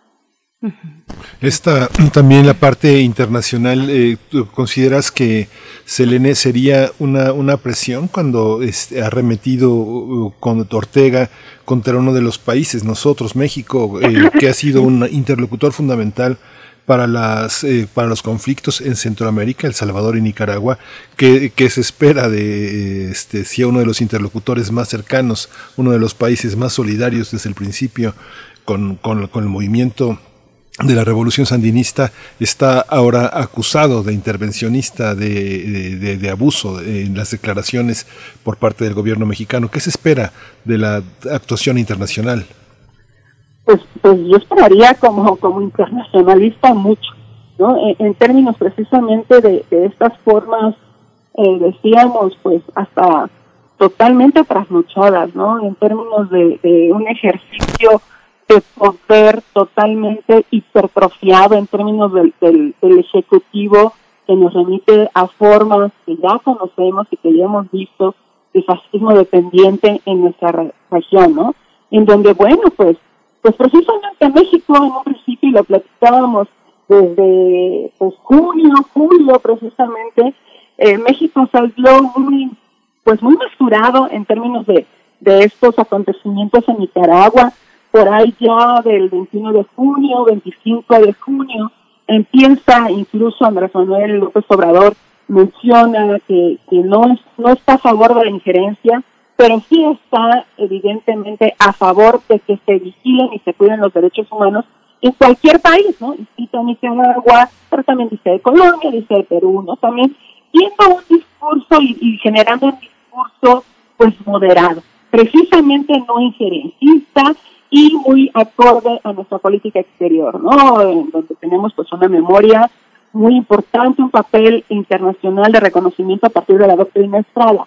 Y es una gran paradoja que en, un papel precisamente moderado que ha mantenido México, que de hecho llama eh, junto con Argentina en este acuerdo bilateral de hacer un llamado a sus embajadores para poder, pues precisamente estar en mayor comunicación, ver cuáles son los acontecimientos en Nicaragua, no pronunciarse para nada, abstenerse de esta situación de Nicaragua que abre la OEA, que resulta que a partir de un retweet, porque fue lo que sucedió, ¿no? Un retweet del embajador de México, Gustavo Cabrera, a título personal, son un retweet que reproduce obviamente el mensaje en video de Sergio Ramírez, bueno, bueno, pues el escritor dice y hace, habla de estas acusaciones eh, de las que es víctima, ¿no? A partir de, de, bueno, pues dando frases como dictadura, en donde se carece de imaginación, se repiten mentiras, toda esta hazaña del, gobierno de Ortega, sus odios, todas estas formas. Lo que hace el embajador Gustavo Cabrera es nada más apreciarlo y insisto, una vez más, de lo que se vale el gobierno de Daniel Ortega es de jalar tweets, ¿no? De mensajes por WhatsApp, de frases en entrevistas, etcétera, de todo esto que se mantiene y se sube a la red, para poder lanzar un mensaje altamente, yo diría, pues, pues muy bélico, ¿no? Muy, muy, muy evidentemente guerrerista en, términos de lo que, de lo que sucede. Se ha visto México muy prudente, eh, nada más lo que, lo que hasta el momento yo, yo esperaría también una respuesta un poco, un poco más contundente, bueno, pues hacer obviamente el gobierno mexicano tildado de, de servilismo al imperialismo yanqui, ¿no? De injerencista, de todas estas acusaciones, eh, adjetivos que se le hacen a nuestro gobierno, pues lo que sea más contundente la respuesta. Y la respuesta hasta el momento, el sábado, fue un tuit también del embajador de México en Nicaragua, en donde, bueno, lo que él eh, para nada tiene que ver con un interesismo o con una intervención por parte del gobierno mexicano.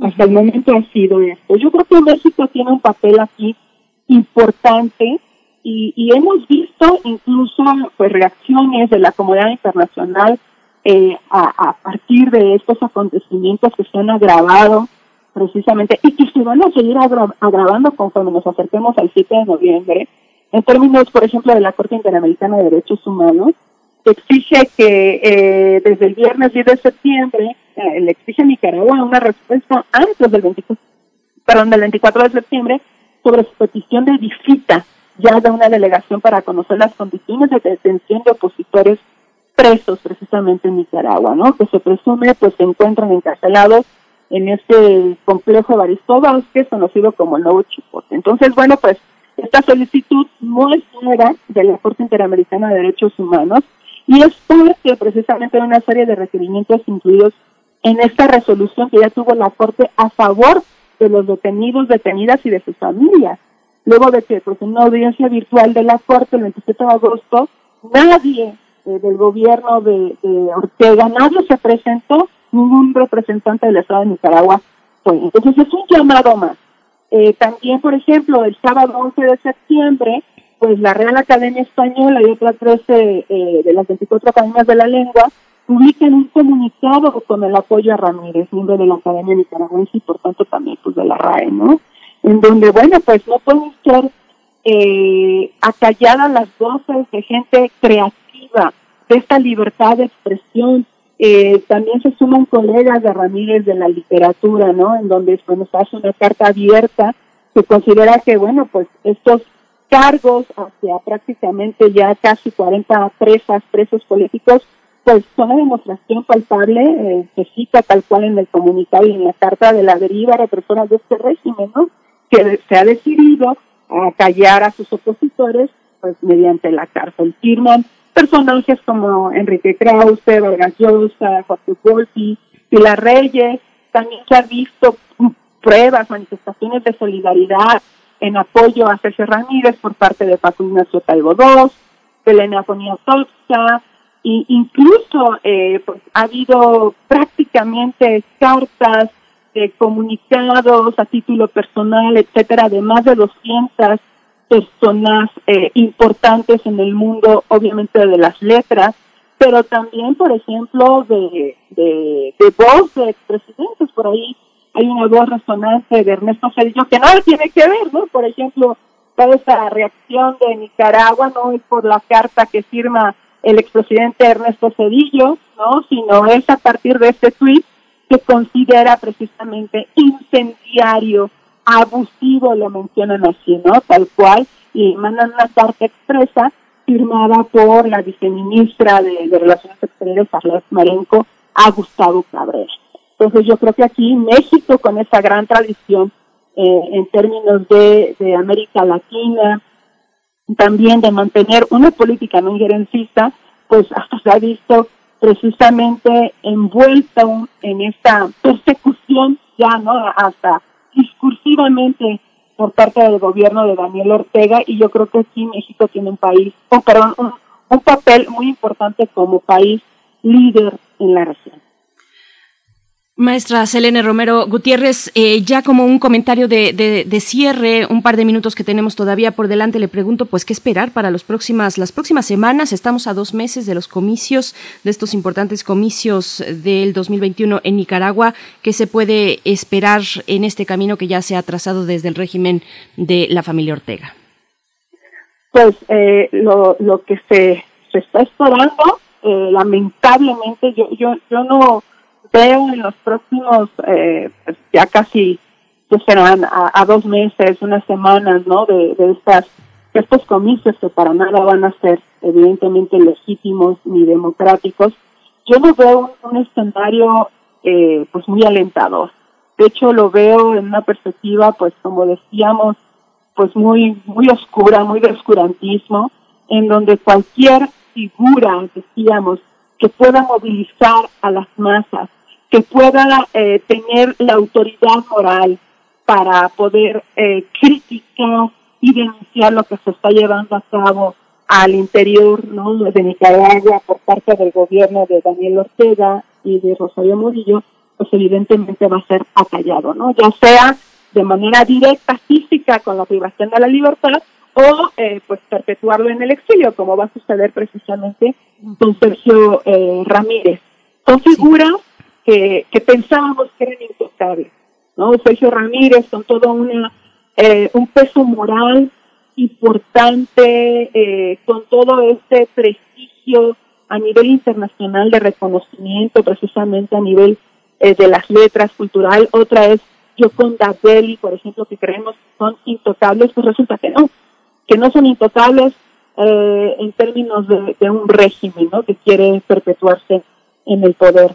Aquí lo, lo importante, eh, no creo que la salida sea evidentemente una reorganización en términos de, de una revuelta popular. Creo que creo que el, el hecho del legado y la memoria y lo que sucedió en 2018, yo creo que el propio pueblo nicaragüense no, no va a asumir esa responsabilidad, por supuesto, de, querer un derramamiento de sangre.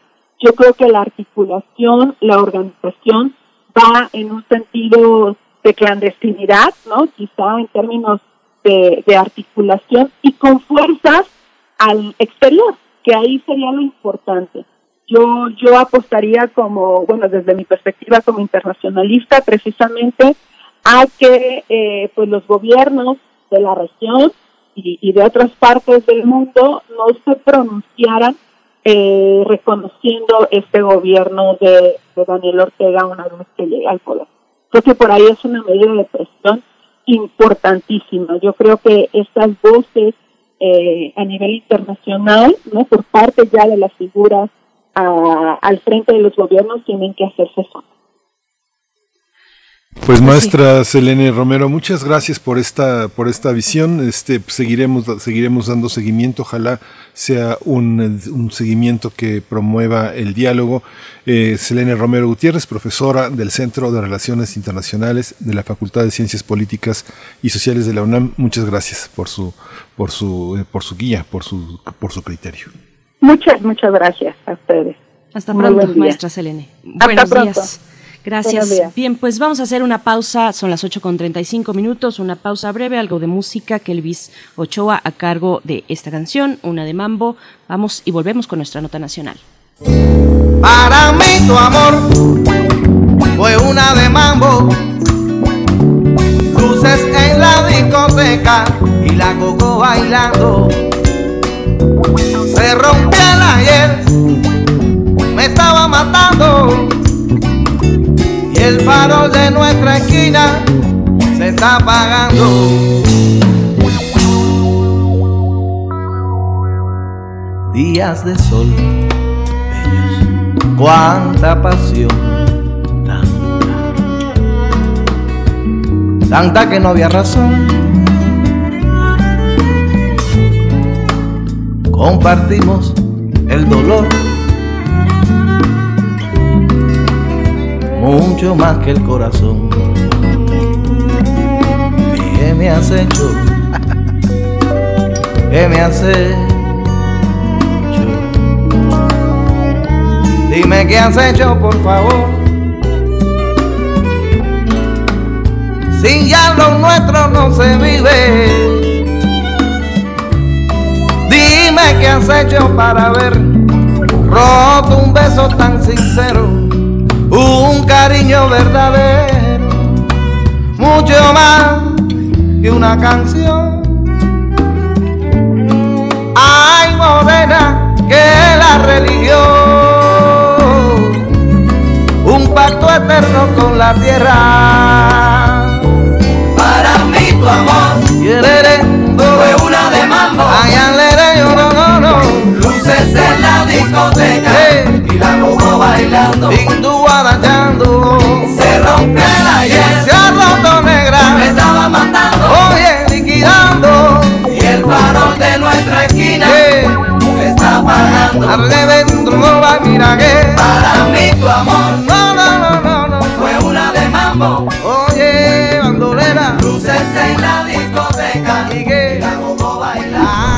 Primer movimiento. Hacemos comunidad con tus postales sonoras. Envíalas a primermovimientounam.gmail.com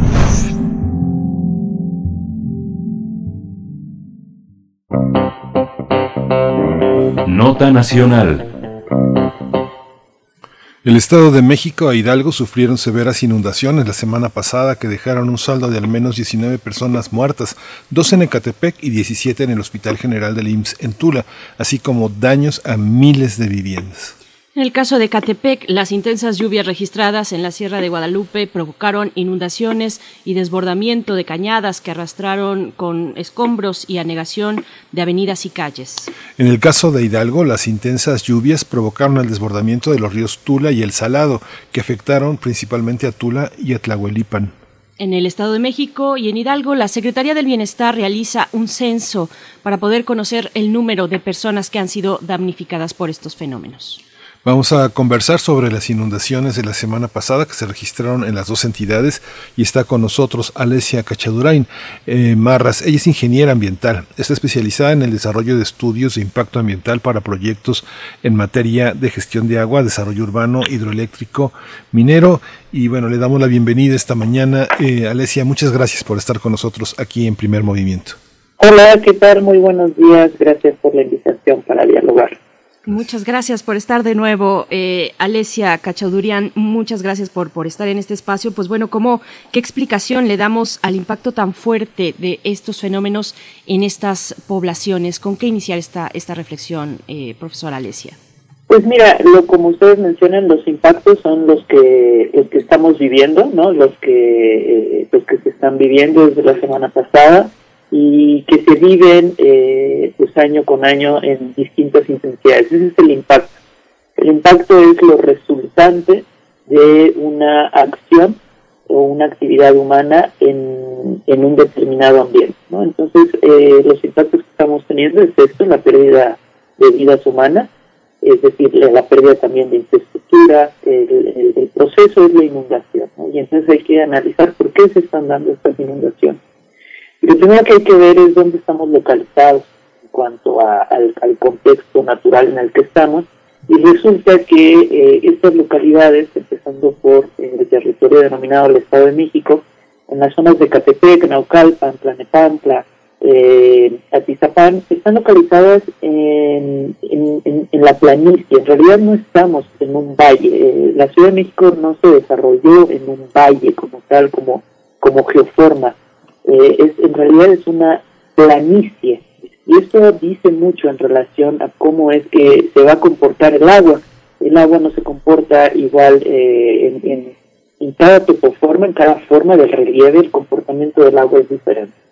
Y al estar localizados en una planicie tan extensa como es la Ciudad de México, al igual que lo que ocurre en Toluca, Toluca es también una planicie, y también eh, la zona de donde está Tula, que también es parte de una planicie sí que está rodeada de elevaciones. Entonces, en, estos dos lugares donde ocurrieron las inundaciones, lo que está pasando es que estamos localizados eh, en una zona de descarga de los sistemas de flujos subterráneos del agua.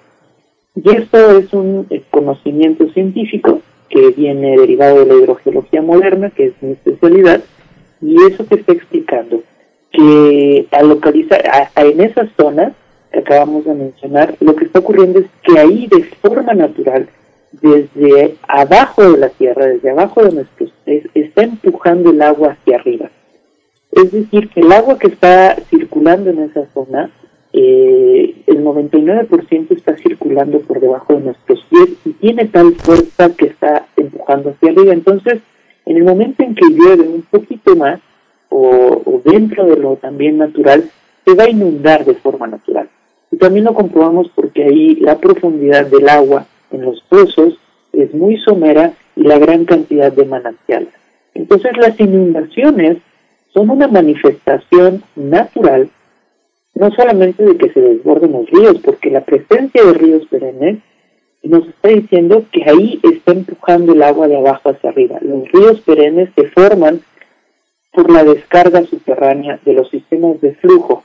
Entonces, lo primero que, tenemos que entender es dónde estamos localizados con base en, el, en, relación perdón, con el ciclo del agua que está circulando en este territorio. Entonces, como ustedes mencionaban, eh, la Sierra de, Guadalupe, pues sí, la Sierra de Guadalupe es una gran elevación, ¿no? Respectiva, en, relativamente a, la planicie en la que se localiza, y sí, eh, ocurren lluvias y al ver procesos de falta de, suelo, etcétera, aceleran los procesos de erosión y generan estos desastres. Pero las inundaciones que vemos hacia abajo, que es en el centro de estas localidades, es porque están localizadas en una gran zona de descarga regional, al igual que el resto de la planicie de la Ciudad de México, al igual que el resto de la planicie de Toluca, y esto la gente lo puede observar muy fácilmente en el primer mapa nacional que, elaboramos en la UNAM y se publicó el año pasado, donde se identifican las zonas de descarga de los sistemas de flujo en todo el territorio nacional. Y cuando revisamos estas zonas, inmediatamente las zonas que están catalogadas como zonas de descarga a nivel internacional, los especialistas sabemos que esas zonas inmediatamente todo el tiempo se van a estar inundando son zonas con anegamientos, son zonas donde va a haber deslaves, hundimientos, fracturamientos y fallamientos, así como colapsación del suelo en general, por una condición natural que sí se ha visto exacerbada, intensificada por eh, el tipo de infraestructura urbana, incluye vialidades, infraestructura hidráulica y la forma de extraer el agua que estamos eh, nosotras las personas poniendo en estos lugares sin tener un entendimiento de qué es lo que puede pasar con una infraestructura cuando estás en una zona de descarga. Uh en el número de junio del año pasado me llamó mucho la atención, el número, hubo un número de la UNAM dedicado, de la revista de la universidad dedicado al agua y una de las ideas eh, que moviliza la entrevista que le hicieron es muy interesante porque a lo largo de su trabajo también ha mostrado de un agua que no vemos. Esa agua que no vemos se ha modificado en sus rutas, en sus ciclos, a partir de algunos otros fenómenos que tampoco observamos y que tampoco están en los proyectos gubernamentales de trabajo. Así es, justamente esta agua que, que no vemos, es una, una expresión este, muy como controversial, ¿no? En realidad justamente estas inundaciones nos están diciendo, mira, aquí estoy, eh, esta, estas inundaciones tan catastróficas para nosotros los seres humanos nos está diciendo, ojo, estás en una zona de descarga, aquí hay mucha agua debajo de tus pies que entre comillas no estás viendo y que yo te la voy a hacer ver. El momento en que llueve, esa agua va a terminar de inundar el suelo que los seres humanos sí podemos ver fácilmente, el suelo por el que caminamos, y entonces te voy a recordar a ti, ser humano, que estás en una zona de descarga. Estas zonas, eh, o sea, los procesos de recarga, de circulación y de otra vez de afloramiento de los sistemas de flujo, eh, controlan prácticamente todas las características que vemos en la naturaleza, en el relieve. Eh, junto con las rocas, es decir, con el contexto geológico, el agua en su fase subterránea es el principal agente modelador de la superficie. Entonces, sí se han ido modificando, como decíamos, por, principalmente por la extracción artificial. ¿Y qué es la extracción artificial? Es la extracción a través de pozos. ¿Esto qué quiere decir? Que el problema no son los pozos, sino la forma en cómo estamos sacando, es decir, cómo estamos bombeando sin un control, de forma desordenada y a oscuras, es decir, sin una eh, transparencia en los datos y en la forma de extracción.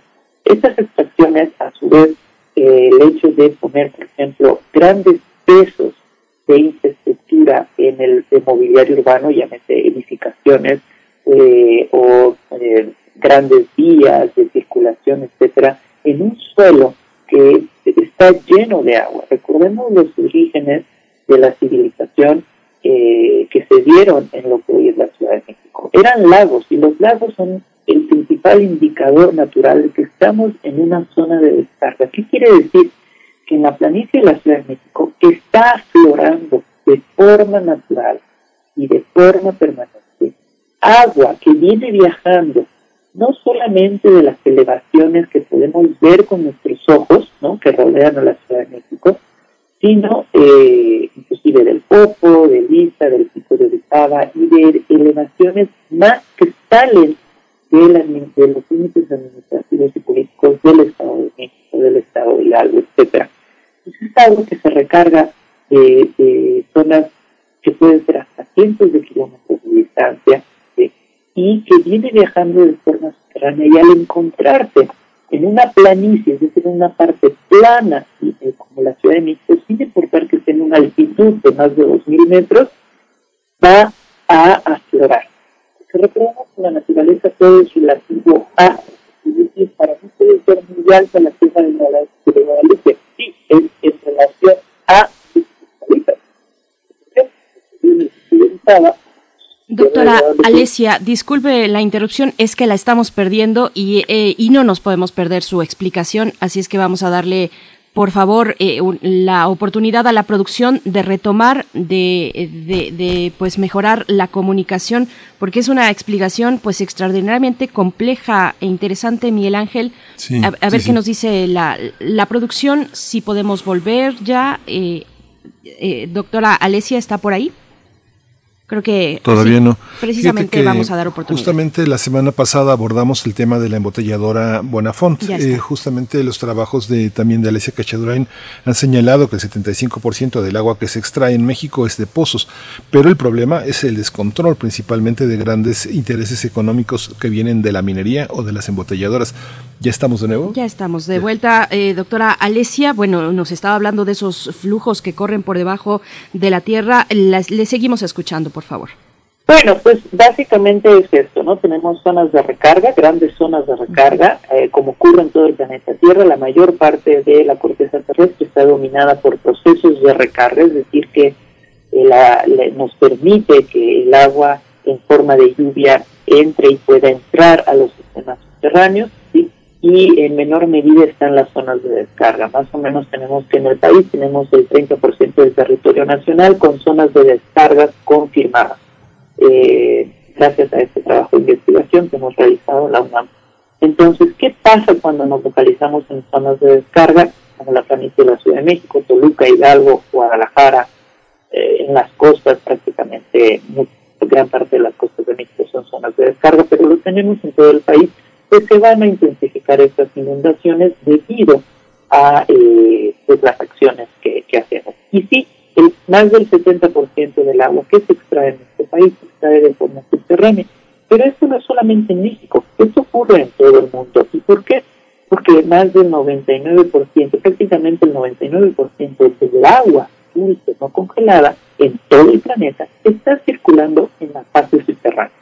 Entonces, obviamente, la extracción que hacen los seres humanos y que hacen los ecosistemas, porque el 99% de los ecosistemas en el planeta Tierra dependen directamente de estos flujos subterráneos del agua.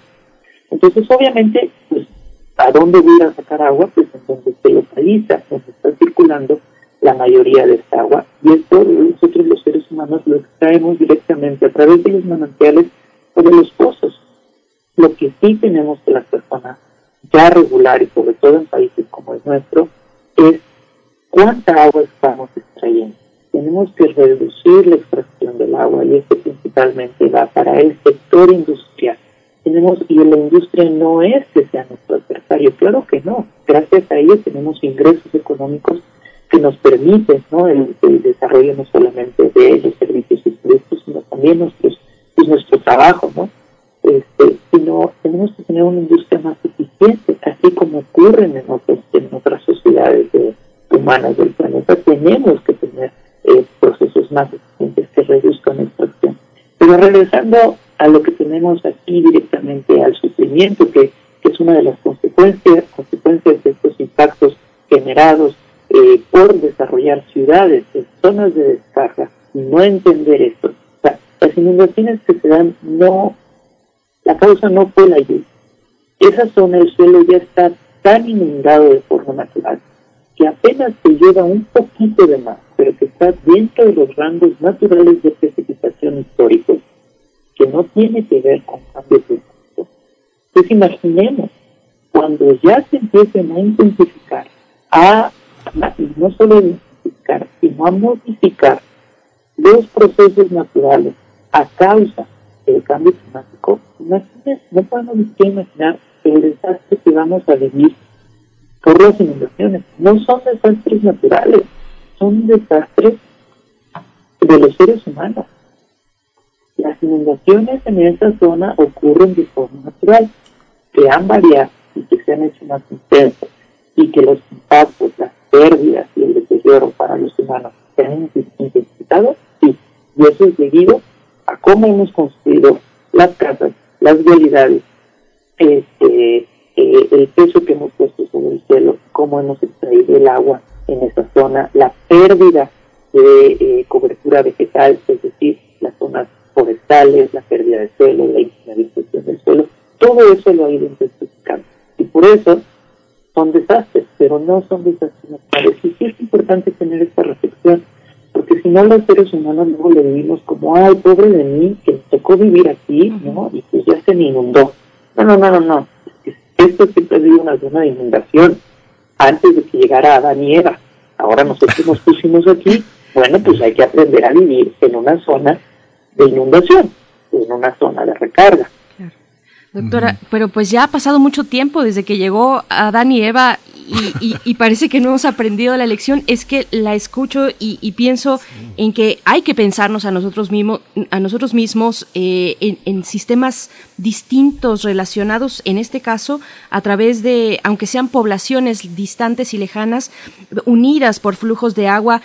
Pero, pero bueno, vemos ahí a, los gobernantes pidiendo apoyo a los locales, pidiendo apoyo federal, proponiendo obras de infraestructura. Eh, ¿qué, hacer? Eh, ¿Hay una manera en la que la infraestructura de protección pueda paliar un poco, eh, apuntalar un poco, concentrar los efectos de, estos flujos naturales subterráneos de agua?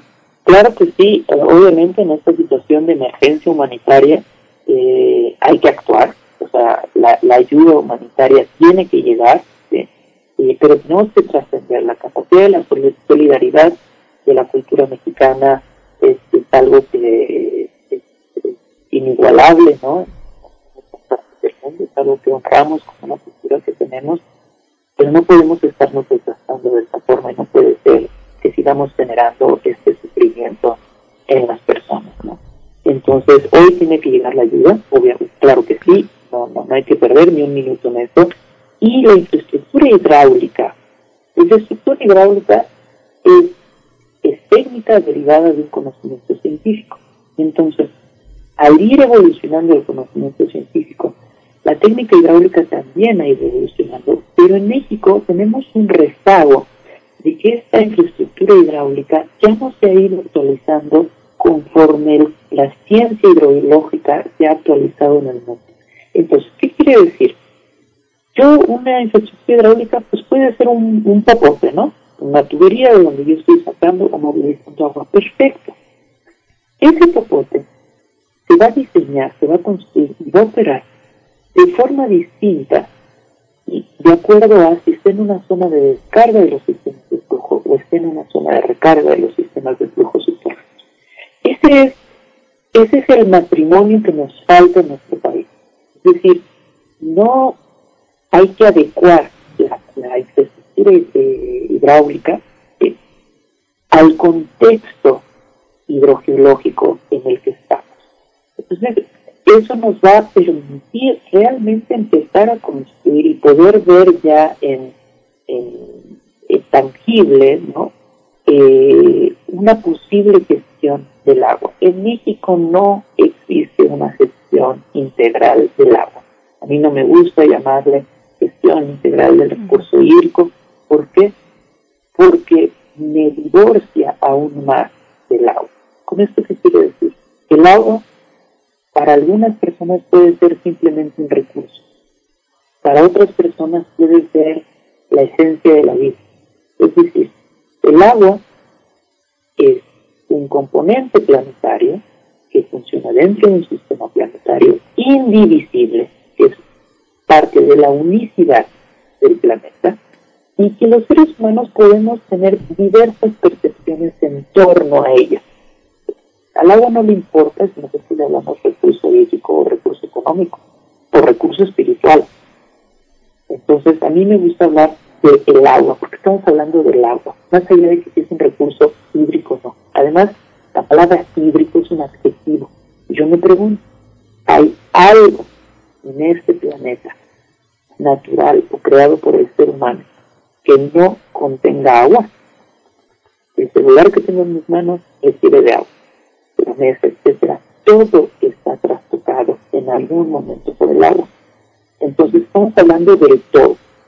Vamos a hablar del agua, porque si entendemos el agua, entonces vamos a poder entender los amasijos, los problemas, los conflictos y las percepciones que tenemos los seres humanos en relación con el agua. Entonces en México no tenemos una gestión integral del agua y estas inundaciones que están creando de forma crónica tanto sufrimiento, tantas pérdidas económicas, tanto estrés. En México no necesitamos más estrés, no los estamos generando solitos al no poder detenernos en decir dónde estamos. Estoy en una zona de descarga. En las zonas de descarga, el tipo de pavimentación, el tipo de construcción es diferente a una zona de descarga. Y eso se encuentra ahí justamente la infraestructura también de protección. La infraestructura de protección primero tiene que decir, a ver, aquí siempre se va a inundar. ¿Cómo voy a controlar esta inundación? Bueno, tengo que ver que entonces la población no puede vivir en estas zonas más bajas. Y si vive en estas zonas más bajas, entonces tengo que estar controlando este, los niveles de la fase subterránea o tengo que aumentar la cobertura de vegetación. ¿Con qué tipo de vegetación? Con vegetación acorde al lugar, que de forma natural, por ejemplo, todos los ahuehuetes, etcétera, los vemos en zonas de descarga. ¿Por qué? Porque son árboles que retienen muchísima agua. esas son las que se tienen que... Y cada lugar, si uno revisa la vegetación original, se está diciendo, aquí este es el tipo de estación. Otra zona de inundación que no está en el centro del país, pues son los humedales. Los humedales son un indicador de que es una zona de descarga, es una zona donde siempre se va a inundar kilómetros a la redonda de donde exista un humedal. Si yo quito los manglares, esa inundación se va a exacerbar. Si yo pongo grandes edificios, se va a exacerbar o se van a fracturar o van a colapsar los edificios. Por supuesto, pues doctora Alesia Cachadurian Marras, gracias, gracias como siempre por esta extraordinaria explicación, por poner la complejidad de un asunto como este, donde, claro, de por medio está el sufrimiento de muchas personas, la pérdida de vidas humanas, la pérdida de una vida material también, que ha costado tanto trabajo emprender y poner en pie. Doctora Alesia Cachadurian, muchas gracias por, por esta mañana. Yo solo quisiera agregar que no es costoso eh, el Estado mexicano tiene la capacidad económica para hacer las modificaciones en la planeación. Tenemos que revisar los ordenamientos ecológicos territoriales desde este conocimiento hidrogeológico. Las adecuaciones de las planeaciones urbanas se pueden hacer. Si empezamos, ya estaríamos con administraciones municipales y estatales trabajando en eso.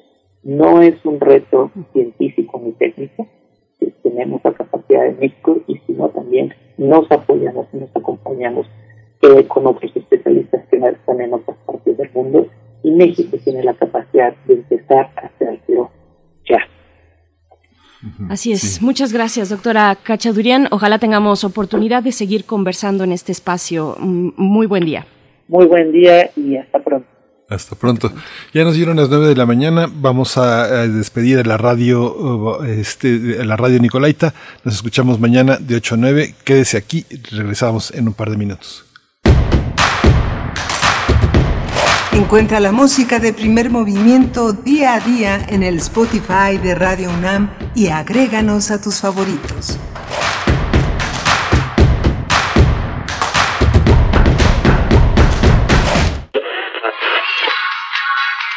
Dijeron que el video mataría a la estrella de radio. Pero no fue así. Tenemos casi 23.000 audios disponibles en nuestro podcast. Conoce nuestras series, radioteatros, barras, adaptaciones y otras joyas radiofónicas del pasado en www.radiopodcast.unam.mx. Disfruta a toda hora Radio UNAM. Experiencia sonora.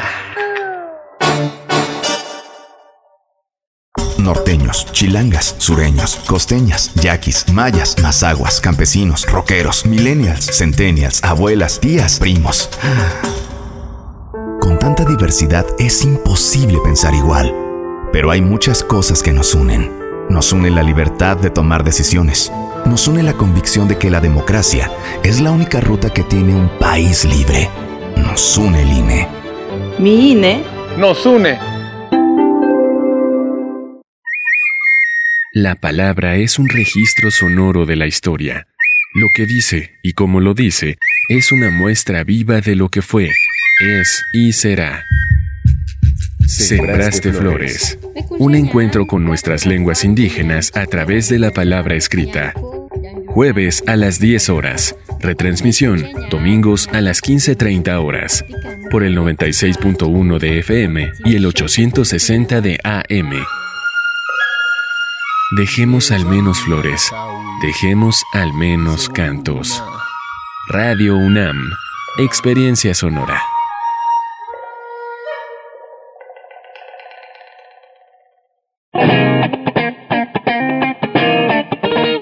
Este es el sitio donde se intersecta toda la música.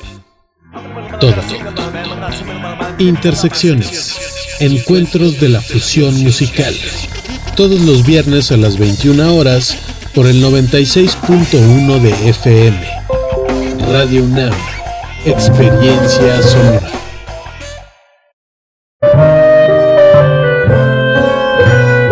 Gabinete de Curiosidades. Estrena nuevo horario. Todos los sábados a las 5.30 de la tarde por el 96.1 de FM o en radio.unam.mx y explora con Frida Rebontulet y sus almas hertzianas las sonoridades extrañas, antiguas o poco conocidas que las sombras del tiempo nos han dejado.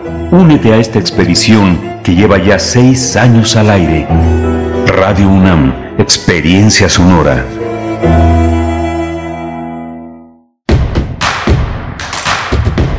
Síguenos en redes sociales. Encuéntranos en Facebook como Primer Movimiento y en Twitter como arroba PMovimiento. Hagamos comunidad.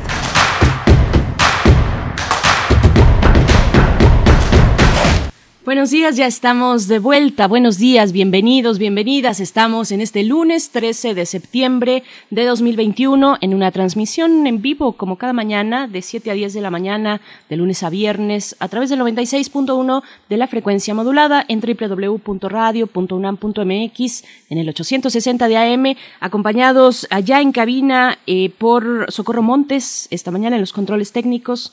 Está Frida Saldívar también por allá en la producción ejecutiva y Violeta Berber en la asistencia de producción. Miguel Ángel Quemain, a quien le toca hoy la poesía. Vamos a ver de qué se trata en unos momentos. ¿Cómo estás, Miguel Ángel? Buen día. Hola, Berenice. Buenos días. Buenos días a nuestros radioescuchas. Pues bueno, interesante las dos primeras horas que hemos eh, pasado aquí en primer movimiento. El tema, el tema del agua, que es finalmente eh, una, una, cuestión indispensable. En Tula decían, nos llevamos a Tula a otra parte, o qué, que justamente hace años leí en un trabajo muy interesante sobre Veracruz, cómo se habían generado la, planeación de los eh, cementerios desde la época prehispánica y cómo en, el, en esta imposición de reubicar esto que llamamos el Campo Santo se habían también este, alterado muchos de los regímenes eh, de la vida cotidiana del pasado, hace, hace, hace más de 500 años y después con la llegada de los españoles a territorio americano. Es algo, es algo muy interesante porque también el agua pasa por debajo de los muertos y es algo que es eh, muy impresionante de observar en la planeación de un mundo en flotación como era el mundo prehispánico, Berenice. Por supuesto, por aquí hay, hay, comentarios en la audiencia. Alfonso de Albarcos dice, debemos pugnar todos porque la información del agua en Ciudad de México sea pública. Bueno, yo agregaría ahí en general, en todos estos lugares que son susceptibles de inundaciones tan, tan importantes, que, que además, lo decía la doctora Alesia, se exacerban pues con, por supuesto, la cantidad de lluvia que puede caer en un momento, pero también eh, las cuestiones de la basura es algo que que ha salido a reducir eh, cómo eh, desalojamos pues de un centro eh, la, basura de un centro urbano y que puede llegar a parar eh, ese tipo de conexiones tenemos a parar con otros en, otros lugares en otros en otros espacios. En fin Alfonso de Albarcos dice señalar la trayectoria de los ríos entubados y de preferencia sacarlos nuevamente al sol identificar todos los pozos y publicar, eh, publicar su gasto. Pues había en este gobierno ya, eh, el gobierno capitalino tenía un proyecto interesante, Alfonso, seguramente lo recuerdas, lo recuerda la audiencia, este proyecto sobre los ríos, los ríos de la Ciudad de México, eh, pues dar mantenimiento, ir un poco más allá. No recuerdo si específicamente desentubar algunos eh, ríos, eh, volverlos a sacar, a emerger a la superficie, a, la luz del sol, como dice Alfonso, pero era un proyecto interesante que, bueno, llegó la pandemia y por supuesto muchos esfuerzos se han enfocado ahí, Miguel Ángel. Sí, justamente el tema también de las ciudades como la Ciudad de México, Guadalajara, Puebla, Monterrey, es el tema del desasolve, que justamente sí es un, un problema eh, que también tiene que ver con la regulación de las zonas eh, ecológicas. En caso de eh, Milpalta, Cojimalpa, Xochimilco, eh, Coyoacán, Azcapotzalco, son zonas muy muy susceptibles de, de, inundación si no hay una previsión justamente el, el, el, el, desagüe, la planeación del desagüe ha cambiado en los últimos 20 años de una manera significativa para tratar de paliar esa situación que ya vimos de todas maneras toda la parte de salida que desemboca en Indios Verdes eh, y insurgentes es tremendo. Hemos tenido inundaciones que han paralizado pues al metro y todo el sistema eléctrico que ahora tenemos ahí concentrado. ¿no? Por supuesto, un último comentario de Flechador del Sol dice que hay de las obras que fueron suspendidas por la austeridad, austeridad, republicana, así como el mantenimiento que se deben de dar a las obras ya existentes. Esas inundaciones corresponde su vigilancia al gobierno federal, dice Flechador del Sol. La demanda de agua siempre irá a la alta por crecimiento poblacional. Gracias, Flechador, por tus comentarios cada mañana. A todos ustedes que están enviando a través de redes sociales. Tenemos precisamente hablando de presupuesto, del reparto de los dineros, del ahorro, del dispendio, eh, hacia dónde se enfoca, pues vamos a tener una mesa muy interesante en unos momentos más de hecho, ya tenemos que irnos para la poesía para después dar pie a esta mesa con el doctor Santiago Capraro, eh, profesor de tiempo completo de la Facultad de Economía, investigador de la UNAM, con Enrique Provencio, también coordinador del proyecto Informe del Desarrollo en México, del Programa Universitario de Estudios del Desarrollo de la UNAM, para hablar del paquete económico 2022. Precisamente, mucho tiene que ver aquí, pues lo que estamos eh, comentando, no específicamente, pero sí un poco eh, de manera paralela, pues las obras que quedaron eh, suspendidas eh, para redireccionar hacia la emergencia sanitaria, eh, pues, pues el dinero, los recursos. Vamos a ver cómo viene este paquete económico 2022 con nuestros dos invitados, Miguel Ángel. Así es que cuando tú nos digas. Vamos a la poesía. Primer movimiento. Hacemos comunidad en la sana distancia.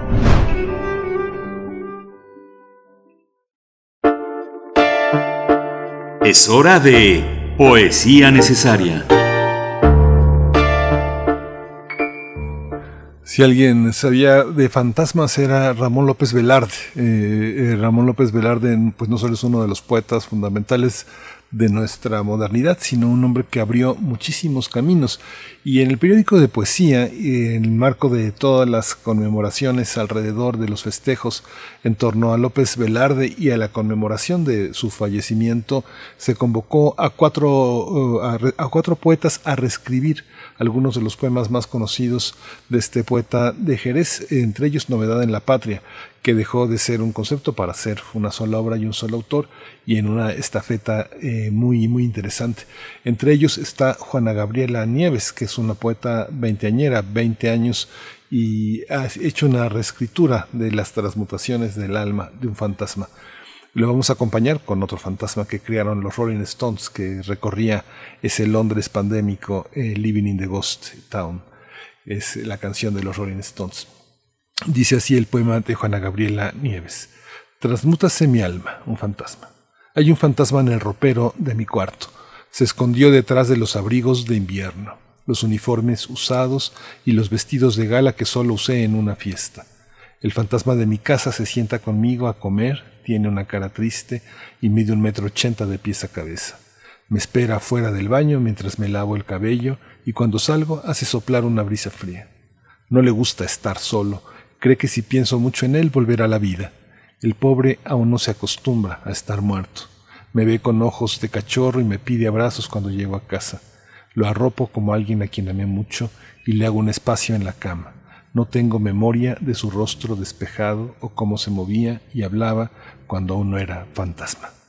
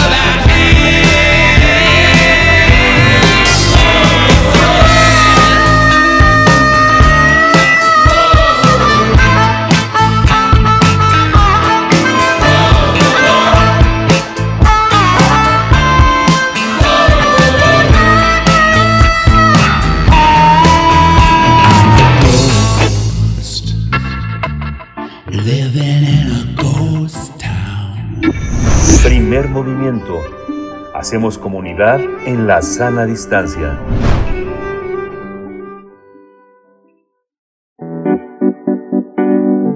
La mesa del día. La semana pasada, en la Secretaría de Hacienda presentó ante la Cámara de Diputados el paquete económico 2022 que está integrado por cuatro componentes. Los criterios generales de política económica, la iniciativa de ley de ingresos, el proyecto de presupuesto de egresos y la miscelánea fiscal. De acuerdo con el documento, el gobierno del presidente Andrés Manuel López Obrador estima un crecimiento del Producto Interno Bruto de 4.1%, una inflación del 3.4% y un tipo de cambio de 20 pesos con 3 centavos por dólar, una tasa de interés promedio del 5% y un precio promedio del 55.1 55.1 dólares por barril. El proyecto de presupuesto de egresos estima un gasto de 7.1 billones se trata de un aumento de 8.9% respecto a lo aprobado en el ejercicio fiscal anterior. Por ejemplo, en el sector salud se prevé un aumento de 3% para el ISTE y de 8% para el IMSS. Hay que señalar que las tres dependencias que recibirán mayor presupuesto son turismo con 64%, bienestar con 50% y salud con 28%. Además, se propone un gasto de 390.299 millones de pesos para los ocho programas sociales del gobierno federal, 36% más de lo estimado para 2021. El gobierno federal plantea que 901.000 millones de pesos del presupuesto será financiado a través de ingresos de organismos y empresas productivas del Estado 1.087.1 mil millones de pesos llegarán a través de los ingresos petroleros, 3.944.5 mil millones de pesos de ingresos tributarios y 240 mil millones de ingresos no tributarios. La Cámara de Diputados y el Senado tienen hasta el 20 y 31 de octubre respectivamente para analizar, discutir y aprobar la ley de ingresos, mientras que el presupuesto de egresos tendrá que ser aprobado por Cámara de Diputados a más tardar el 15 de noviembre. Vamos a, vamos a analizar este paquete económico, la miscelánea fiscal y el presupuesto de egresos para el siguiente año. Y están con nosotros eh, Enrique Provencio, él, él, coordina el proyecto Informe del Desarrollo en México en el Programa Universitario de Estudios del Desarrollo de la UNAM. Eh, eh, Enrique Provencio, muchas gracias por estar con nosotros. No le estamos escuchando. Ahí está. Ya. ya está, profesor Provencio. Sí, adelante. Al contrario, muchas gracias a ustedes por la invitación al primer movimiento. Buenos días. Buenos días, muchas gracias. Bienvenido también. Damos la bienvenida al doctor Santiago Capraro, él es profesor de tiempo completo de la Facultad de Economía, investigador de la UNAM, miembro del Sistema Nacional de Investigadores. Santiago Capraro, qué gusto poder encontrarnos en este espacio junto con el profesor Enrique Provencio. Gracias a ti ambos por, por estar aquí. Buenos días. Muchísimas buenos días y muchísimas gracias por la invitación y un gran saludo al profesor Enrique Provencio. Igual. Gracias, Muchas gracias. Bueno, vamos a, vamos a empezar con esta con esta cuestión. Mucho eh, vamos a empezar eh, vamos a empezar por la miscelánea fiscal porque es un es un proyecto que está ya muy consensado. Hay muchas semanas atrás de trabajo con justamente con los sectores involucrados, muchos de ellos son los empresarios mexicanos. ¿En qué consiste esta, esta propuesta eh, eh, fiscal para entrar en materia? Eh, profesor eh, Enrique Provencio, empezamos con usted. Bueno, pues gracias nuevamente por la invitación. Y la llamada miscelánea fiscal es una iniciativa que reforma diferentes leyes, principalmente la ley del impuesto sobre la renta y la ley del IVA. La novedad para 2022, lo que está en propuesta en la Cámara de Diputados, es que se introducen diferentes cambios en ambas leyes, en otras también, para facilitar el pago de impuestos, para agilizar los trámites y sobre todo para crear un nuevo régimen para personas físicas que ganan menos de tres y medio millones de pesos que eh, permitiría que casi en automático se hiciera la declaración.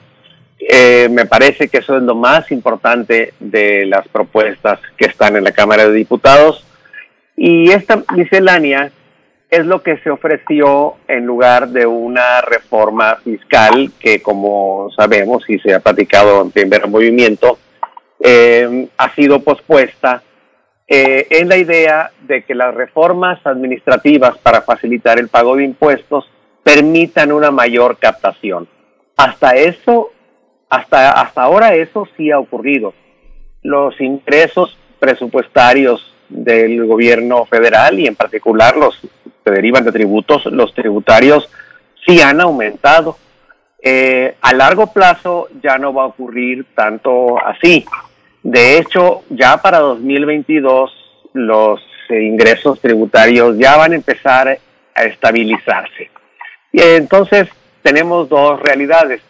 Por un lado, sí van a aumentar los ingresos públicos el año entrante con estas reformas, pero por otro, más a mediano plazo, va a seguir prevaleciendo una gran debilidad tributaria porque los ingresos públicos no van a ser suficientes para atacar las necesidades que tendremos los próximos años. Ese sería mi resumen. Doctor Santiago Capraro, hay, hay una parte en la que se señala que en la parte fiscal el, este, las atribuciones del Estado son, son este, eh, están siempre de, su, de, su lado. Los empresarios van a tener muchísimas oportunidades de, agilizar los mecanismos, pero el Estado guarda para sí muchísimas eh, condiciones a su favor. Es lo que señalan muchos de los analistas empresariales ¿Esto es cierto? Eh, sí, puede ser, es, un punto de vista interesante, interesante. Em, la, la, verdad que las misceláneas fiscales que nos han presentado en los últimos años siempre van en la misma dirección para tratar de facilitar eh, el cumplimiento por parte del sector privado de las responsabilidades fiscales Em, y siempre se trata de evitar lo que estaba comentando el doctor Provencio, eh, una reforma fiscal integral que es lo que necesita el, el país. Es interesante siempre volver al significado de las palabras, ¿no? Y, y miscelánea significa para la RAE, por ejemplo, mezcla de cosas diversas, u obra o escrito que tratan de materias inconexas y, mezcladas. Y creo que mm, eso describe bien qué es lo que hemos recibido en los últimos años en las leyes de, presupuesto federal respecto a la modificación del régimen fiscal y, y por eso es es relevante a, ciertas reformas, pero en general eh, no hay grandes cuestiones para, para destacar o, o, o, ese tipo de reformas no va a tener un efecto muy grande en el bienestar de la, de la población. Es interesante mencionar eh, eh, que, también en la miscelánea está incluida eh, la baja en el IVA de los productos para relacionados con la menstruación. Eso sí va a tener un, un efecto importante, especialmente para para, para las cuestiones de género, para las mujeres, y en particular lo que tendríamos que ver ahora es primero que se termine de, de confirmar la baja en el IVA para ese tipo de, de productos y una vez que se confirme esa baja, que se confirme una disminución en el precio. No vaya a ser cosa que le bajemos los impuestos, que mantengan los precios y lo único que estemos haciendo es incrementando el margen de ganancia de algunas empresas. Por supuesto. Les, les hago una pregunta casi, pues sí, general, eh, para saber cómo, cómo, ven esta propuesta en, términos amplios, en términos generales, dónde se concentran las preocupaciones eh, del, gobierno federal. Eh, venimos o, pensando pues en, en, esto que cubre, esta preocupación que cubre al planeta entero, que es la recuperación económica frente a, a la crisis sanitaria. por favor, profesor Enrique Provencio términos generales, eh, señalo lo siguiente. El presupuesto para 2022 que está propuesto en la Cámara de Diputados sí tiene cambios en relación a los tres años previos. Voy a señalar los más importantes. Primero, sería el año con mayor crecimiento del presupuesto de egresos de la Federación. Dependiendo del indicador que se tome, sería como entre ocho y medio, 9.6 en términos reales, ya descontada la inflación. Esto es muy importante porque si bien los años previos el presupuesto, el presupuesto creció poco y en la mayoría de los ramos se redujo, eh, ahora el margen y, creo que este margen proviene gracias a que la, de, que la economía creció, proviene del crecimiento económico principalmente. Gracias a eso habría más recursos para diferentes conceptos. Eso sería lo primero. Segundo, quiero, creo que vale la pena destacarse que la inversión pública va a tener el mayor crecimiento en términos reales también, no solamente de este sexenio, de este gobierno, sino de, un periodo más largo, desde la crisis de 2009. Y es todavía muy baja. De hecho, la inversión en obra pública realmente pues apenas ronda el 1,5% del Producto Interno Bruto. Es baja, pero tendrá el crecimiento más alto de un periodo muy largo. Y eso puede ayudar en algo, aunque va a ser poco, creo, a la recuperación. Tercero, también hay un cambio importante en algunos temas en los que en los últimos años hubo castigos. Por ejemplo, por fin se va a empezar a recuperar la inversión en, en agua potable, alcantarillado, saneamiento. Por fin hay un crecimiento importante en el gasto de salud pública, no en todos los programas ni para todas las instituciones, pero sí, por ejemplo, para la Secretaría de Salud eh, y para vacunas. Hay, sin embargo, un crecimiento muy bajo del presupuesto de educación.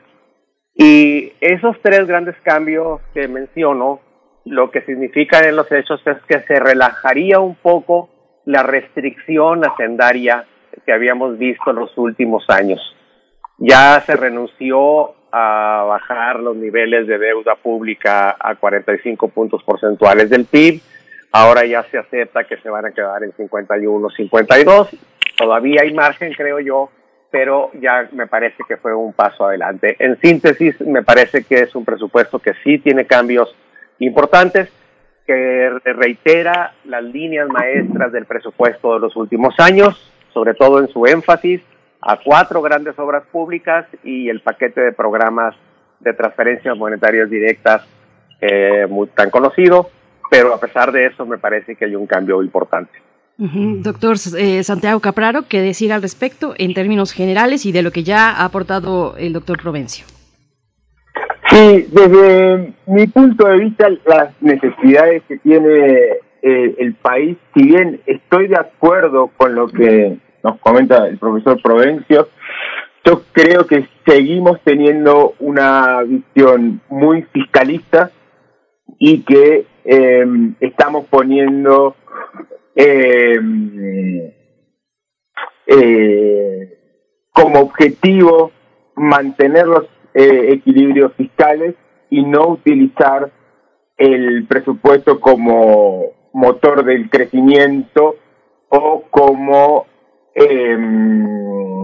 chispa para encender el, el motor de la economía que eh, nos encontramos en un momento de múltiples necesidades y el Estado mexicano ha sido uno de los que menos ha eh, invertido en el mundo sí eh, para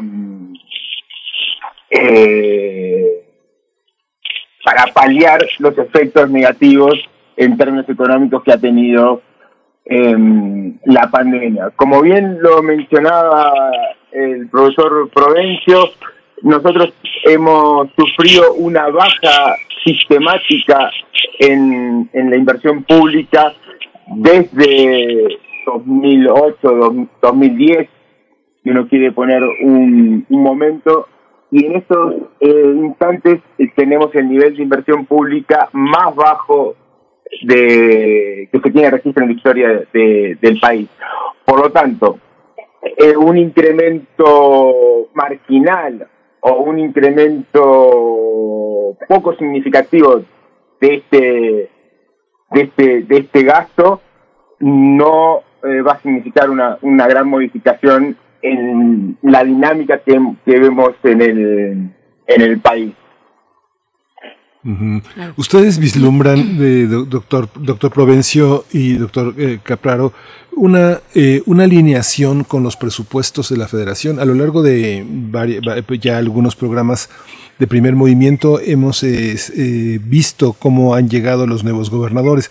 Casi todas las leyes orgánicas se han modificado y sobre todo la parte que tiene que ver con eh, la impunidad, la lucha contra la corrupción y la seguridad, que, que, exigen un ajuste presupuestal muy importante. Muchos organismos mm, que eran descentralizados, ahora se convierten, desconcentrados, ahora se convierten en organismos descentralizados, con capital propio, con este, y que y se aíslan de algunas, de algunos programas de compromiso con la, con el gobierno federal. ¿Cómo vislumbran ustedes esta alineación con el, con la federación, doctor eh, Provencio? ¿Cómo lo ve usted? Bueno, en, relación a la federación y al presupuesto, a lo que se llama, a lo que le llaman presupuesto federalizado, eh, también habrá un cambio importante el año que entra, porque después de muchos años en los que los recursos de participaciones y aportaciones de la federación a los estados habían estado reduciéndose, van a tener un crecimiento importante. Y esto puede relajar las eh, presiones, muchas presiones que tienen los gobiernos estatales en sus presupuestos y sobre todo en la baja inversión. Como señaló el doctor Capraro, hemos padecido un periodo largo de muy baja inversión pública y la inversión de los estados, de los gobiernos estatales, todavía está peor. Entonces ese es un primer punto que creo que también va a ser un cambio para el año que entra. Las participaciones y aportaciones van a crecer alrededor de 9% y eso va a significar un respiro. Más allá de eso, se va a mantener el esquema de centralización que se empezó a aplicar desde 2019. Y en ese esquema de centralización, la mayoría de los programas federales han estado eh, coordinados de una manera muy, muy centralizada por los delegados o los llamados superdelegados de la federación en los estados y eso ha tensado la relación entre el gobierno federal y muchas entidades federativas. Ahora, por otro lado, también es cierto que a pesar del de que va a haber un crecimiento de la inversión pública, alrededor de 15% en la obra pública, eh, las obras en los estados son muy pocas. Están muy, muy, muy concentradas en unos cuantos proyectos y esos proyectos eh, pues dejan muy insatisfechos a los estados y las regiones. Por ejemplo, el gran crecimiento que está registrando ahora la Comisión Nacional del Agua en realidad es por 10, 12 obras en diferentes partes del país, nada más. Y eso lo que está provocando es que pues se sigue rezagando el enfrentamiento del rezago de infraestructura y otras necesidades en las entidades federativas.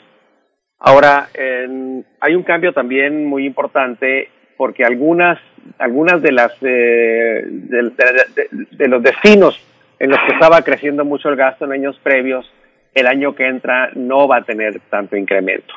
En concreto, el gasto de seguridad nacional incluso tiene prevista una reducción en términos reales de cerca del 17% para, para el año entrante y también algunas eh, obras específicas como Dos Bocas o el aeropuerto de Santa Lucía. Entonces, esos cambios creo que, van a influir en el panorama del gasto federal del año entrante.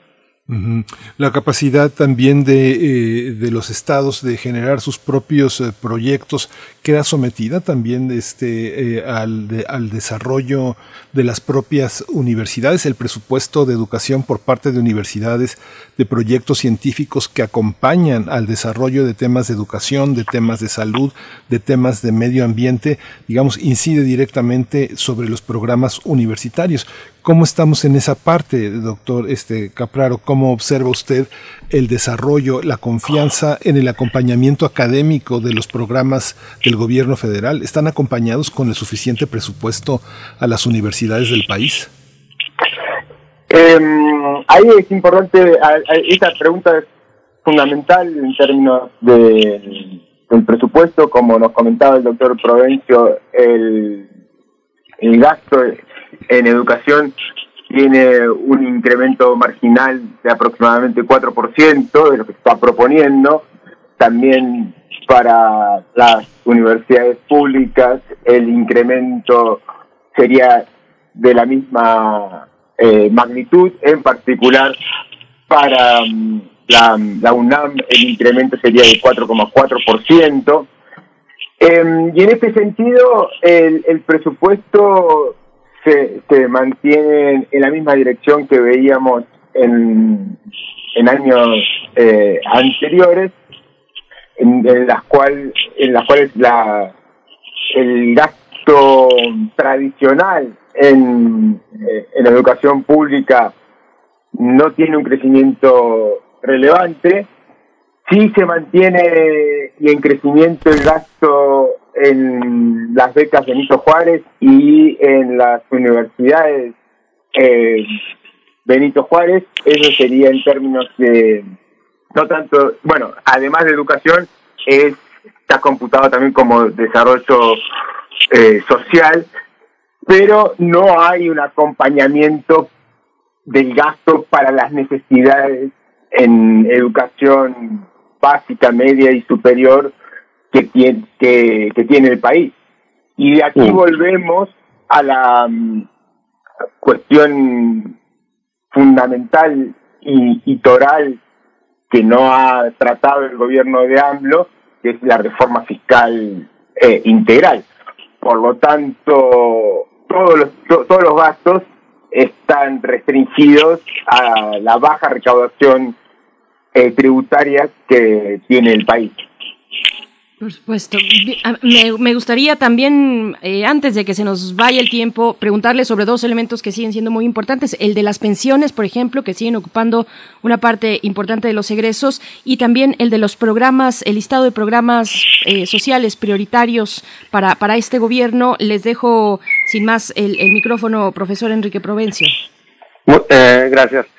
primero, sobre los programas prioritarios en efecto, el presupuesto presenta eh, la lista de programas, de los 30 programas más importantes, que se llevan más de dos puntos porcentuales del Producto Interno Bruto.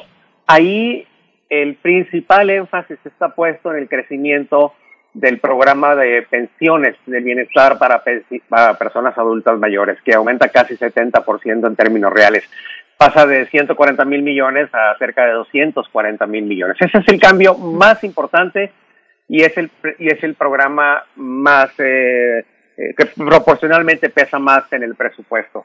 Eh, también hay un aumento importante en un programa crucial que es de transporte masivo de pasajeros, que sí tiene, que sí puede considerarse un bien público realmente importante. Esos dos programas son los que mejor desempeño tendrán también el de carreteras, pero ese realmente pesa muy poco en las proporciones. ¿Cuáles tienen un crecimiento muy bajo? Eh, los dos que ya mencionó el doctor eh, Capraro, las becas, las becas de media superior y las, y las becas de educación básica, que son las que antes estaban en eh, oportunidades. Eh, el antiguo, el antiguo Prospera y que ahora se pasan como becas por separado. También tuvo un crecimiento muy bajo el de las universidades de Benito Juárez, de hecho se mantiene apenas con mil millones de pesos. Y en efecto, el gasto en educación es uno de los que más preocupa para el año que entra. En la mayoría de las universidades el incremento ni siquiera recupera la inflación del año pasado. Y por el lado de las pensiones, eh, ah, hay algo muy importante que es que pues es donde mayor crecimiento está teniendo el gasto público en México. Y para los próximos años, pues lo más probable es que las pensiones sigan ocupando, de hecho, pues de, de hecho, todo lo recaudado eh, por el IVA. Para pensiones el año que entra el gasto aumentaría 18% en términos reales y se estaría llevando poco más de 5% del Producto Interno Bruto. Fíjense, si uno lo ve así, pues resulta que las, las, las pensiones por sí mismas se llevan casi el 20% del presupuesto. Y esta presión va a continuar para los próximos años y eso va a seguir eh, pues restando las posibilidades de que se incremente la inversión y el gasto en educación también. Por supuesto. Eh, doctor Capraro, un comentario sobre, sobre la cuestión de las pensiones. Sí, es, es importante que se incremente la pensión para el bienestar de las personas adultas mayores. como bien nos explicaba el doctor Provencio, es el gasto dentro de los programas sociales prioritarios que, más incrementa. Em, sin embargo, sin embargo, em, dentro de la estructura que tiene hoy eh, el presupuesto, esto sería un, gasto, un incremento em, que, tiene un sesgo eh, en contra de las personas que más necesitan recursos en estos momentos, dado la, pandemia y las consecuencias económicas que estamos viviendo. Es decir, las personas que más sufrieron eh, la pandemia son las mujeres jóvenes. Y para ese universo de, de personas no tenemos en el presupuesto un, un incremento em, certero, em, significativo em, en el gasto. Entonces, eh, es importante que sigan aumentando el gasto en, en, pensiones para adultos mayores, pero en estos momentos tal vez se necesitaba otro tipo de, de gasto. Y vuelvo de nuevo al problema fundamental. ¿por qué, eh, eh, ¿por qué se incrementan las, pensiones, las pensiones y no el gasto o más focalizado para las personas que han sufrido más la pandemia? Por la restricción eh, presupuestaria y por la falta de una reforma fiscal eh, generalizada. En el caso del presupuesto, ya, ya nos estamos acercando al final, pero en el caso del presupuesto federalizado, doctor Provencio, eh, yo estaba observando, digamos así, echándole lápiz nada más hacia ojo de buen cubero, como se dice, la desaparición de alrededor de unas 25 secretarías en los estados en los que toman posesión nuevos gobernadores. Estos presupuestos, digamos, el presidente ha insistido mucho en conservar el empleo de las personas de base. Yo calculaba más o menos alrededor de, de, de 250 mil personas movilizadas para el próximo año, 250 mil personas que están en la nómina y que se mueven presupuestalmente a otras secretarías y a otras áreas de gobierno. ¿Esto se contabiliza en el presupuesto? Mm, no, no, no, no lo sé, sinceramente no lo tengo revisado hasta ahora, eh, lo voy a ver en todo caso, pero sí es cierto que en los cambios de gobierno de los estados se están percibiendo muchas modificaciones en las estructuras administrativas. Eh, algunas podrían ser favorables, otras eh, creo que vale la pena revisarlas. Lo que no se está viendo, desafortunadamente, es un esfuerzo de un esfuerzo hacendario de los gobiernos estatales para poder incrementar su espacio fiscal, incrementar su margen de gasto.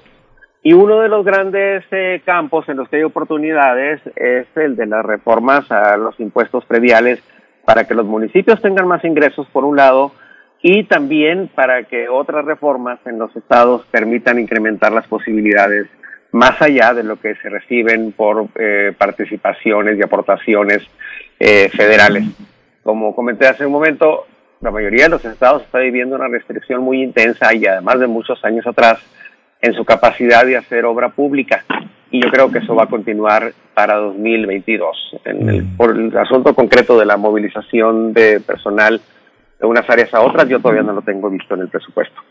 Por mi parte, doctor Capraro, hay una, hay una, hay un análisis que es muy complejo, muy difícil de, realizar, tal vez, eh, que es el tema de a quiénes van dirigidas las creaciones de, nuevos empleos, pensando en el acento que ha puesto eh, en la parte de desarrollo social el gobierno federal hacia los jóvenes. ¿Los jóvenes tendrán beneficios o tendrán empleos? ¿Cómo, cómo se percibe el de esta población eh, tan, tan, tan amplia en el país que egresa de universidades, que está en edad ya de poder tener una vida productiva, ¿hay un destino que sea visible en este gran esquema que es el, programa, el proyecto de, económico del gobierno?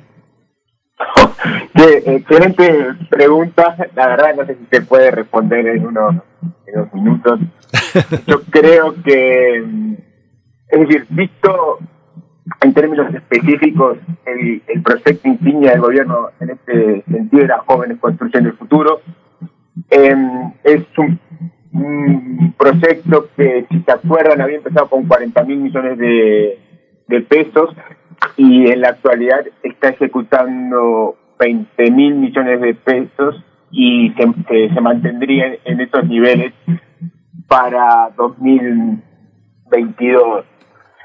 Sin embargo, dado el, el tamaño que tiene el gobierno federal y los gobiernos estatales en la economía eh, nacional, eh, es relativamente pequeño, por lo tanto el futuro de, del empleo está en el empleo privado y si este no se no crece lamentablemente eh, el futuro de nuestros jóvenes va a ser vendido al mejor al mejor postor. Y el, la estrategia de crecimiento del gobierno se puede leer en los precriterios que presentó al, al Congreso y básicamente es cruzar los dedos para que la economía norteamericana crezca y nosotros nos podamos eh, enchufar en ese en ese tren de, de desarrollo. ¿Y por qué lo digo en esos términos? Porque claramente, desde mi perspectiva, no hay un proyecto de crecimiento para, para el país. Y una, una cuestión que sí quería mencionar en esta pequeña intervención es que la naturaleza de, del presupuesto sigue respondiendo a la ley de responsabilidad eh, fiscal, perdón, a, la ley de presupuesto federal y responsabilidad hacendaria.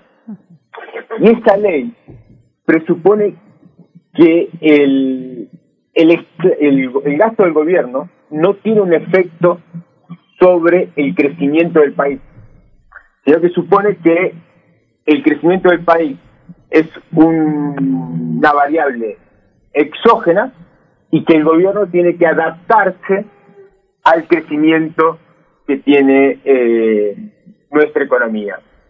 Y esa es una visión errada, es una visión conceptual que conceptualmente eh, genera las consecuencias que estamos viendo de falta de, eh, inversión pública y falta de eh, una visión de que el gasto del gobierno puede direccionar el futuro de nuestra economía. Y esa forma de armar el presupuesto se ha mantenido durante el gobierno de, de AMLO y parece que se va a mantener de, de esta forma. Y yo creo que ahí está la semilla que eh, hace que no pueda florecer la inversión pública, el gasto en educación y el gasto específico que hoy, por ejemplo, necesitaríamos para eh, solventar algunas consecuencias económicas que ha generado la pandemia durante estos últimos 18 meses. Así es. Pues les agradecemos a ambos eh, este análisis. Ojalá, bueno, seguiremos y ojalá tengamos oportunidad de platicar con ustedes, pues ya cercano el momento de que esto se revise por parte de las cámaras. Muchas gracias a ambos. Mm, profesor Enrique Provencio, gracias por esta participación. Muy buen día. Hasta luego, doctor Santiago Capraro, profesor de la Facultad de Economía, investigador de la UNAM. Nos encontramos pronto. Hasta luego, muchísimas gracias por la comunicación. Bueno, es que un tema amplísimo. Vamos a ir, vamos a ir directamente con la doctora Clementina Kiwa. Tal vez, si no con música, y si nos vamos con música es de pausa Jungle Fever, y si no, bueno, con la doctora. Sí, nos vamos. Jungle Fever es la canción a continuación. Después la doctora Clementina Kiwa. Vamos.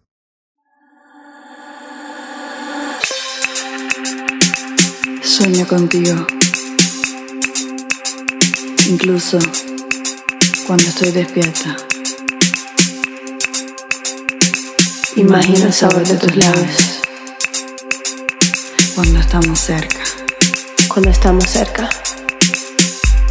Quiero que mi sueño se haga realidad esta noche.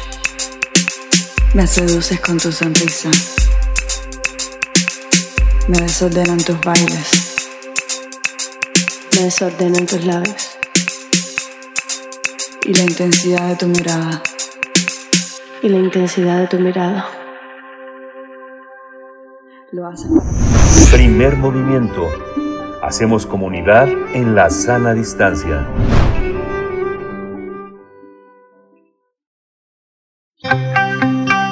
Biosfera en equilibrio. Palmeras Canarias en el corazón de la Ciudad de México es el tema de esta mañana con la doctora Clementina Equigua, eh, colaboradora de este espacio. y es bióloga y doctora en ciencias por la Facultad de Ciencias de la UNAM, divulgadora del Instituto de Ecología y también eh, donde lleva a cabo las redes sociales del Instituto y la revista digital Oikos Más. Así es que, bueno, es un gusto como siempre. Feliz lunes, doctora Clementina Equigua. Buenos días. Buenos días, feliz lunes para todos. Pues sí, eh, ahora que ya estamos empezando a salir, bueno, por lo menos yo que estoy empezando a salir un poco más de la ciudad, hace unos días fui por la zona de la colonia Narvarte, que según el portal de la BBC es uno de los 40 barrios más cool de, de nuestro planeta. Eh, y en la versión eh, en español de Wikipedia dicen que esta colonia se caracteriza por sus anchas calles con áreas verdes, y avenidas con grandes camellones, así como sus casas de estilo Art Deco y colonial californiano. Y lo que a mí me llamó la atención es que todavía hay camellones con las palmeras que desaparecieron de muchas otras partes de la ciudad cuando se construyeron los famosos ejes viales en la década de 1970. Según la misma Wikipedia, la colonia Narvarte es el resultado del fraccionamiento de la hacienda de Narvarte en 1940 cuando se fraccionó, se plantaron, se planearon las grandes avenidas con sus camellones y se usaron palmeras para darle trazo a las calles. la presencia de las palmeras en la Ciudad de México no es única de la Narvarte. También hay en los camellones de Polanco, en Chapultepec, en las calles de la colonia del Valle, en la Condesa y, entre, y en muchas partes más. En la guía de árboles y arbustos de la zona metropolitana de nuestra ciudad se dice que en, en la Ciudad de México hay dos especies de palmeras en áreas verdes. Una es la palma washingtonia, de hojas en forma de abanico y originaria del norte de nuestro país, y la otra es la palma canaria o Phoenix canariensis, que pudieron haber traído los españoles. Pero según el relato de Susana Colín Moya, eh, una periodista del periódico El Universal, el presidente Miguel Alemán las mandó sembrar después de que visitó la ciudad de Los Ángeles y le gustó cómo se veían en sus amplias calles.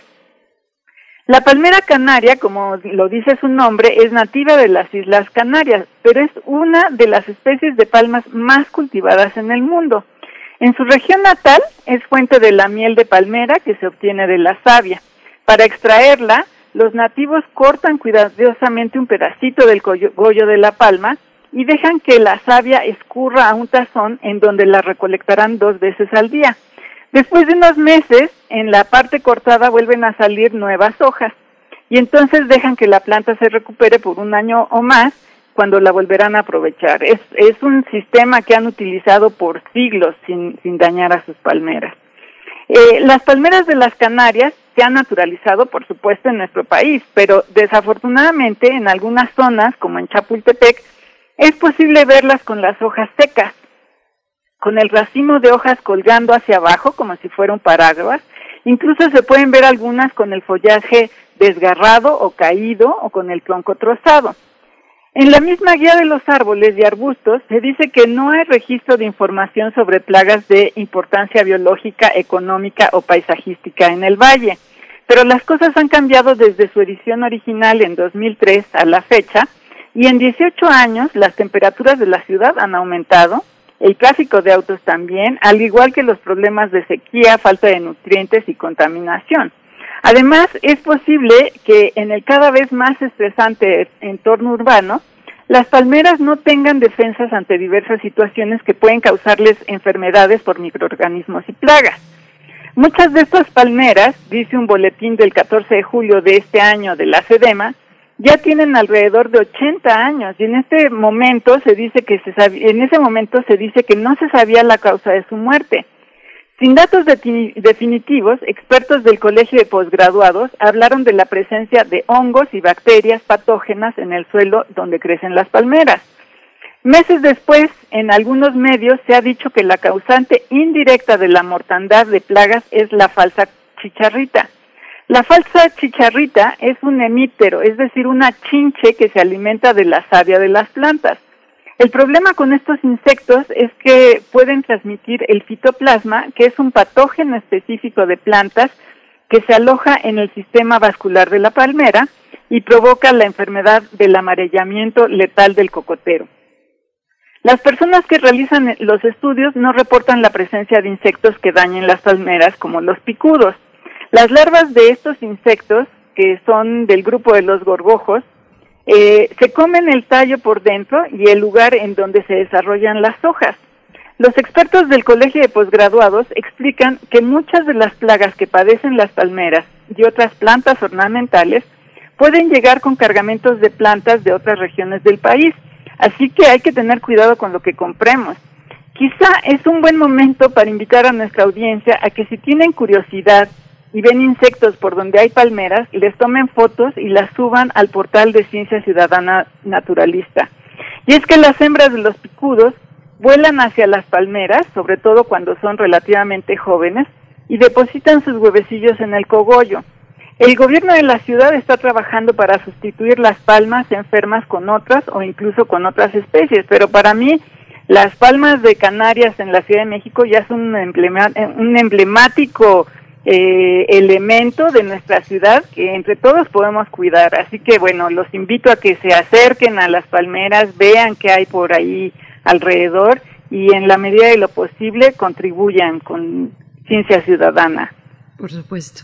Y, qué bueno que, nos recuerdas eh, poder acercarnos, doctora Clementina Equigua, al portal de Ciencia Ciudadana Naturalista.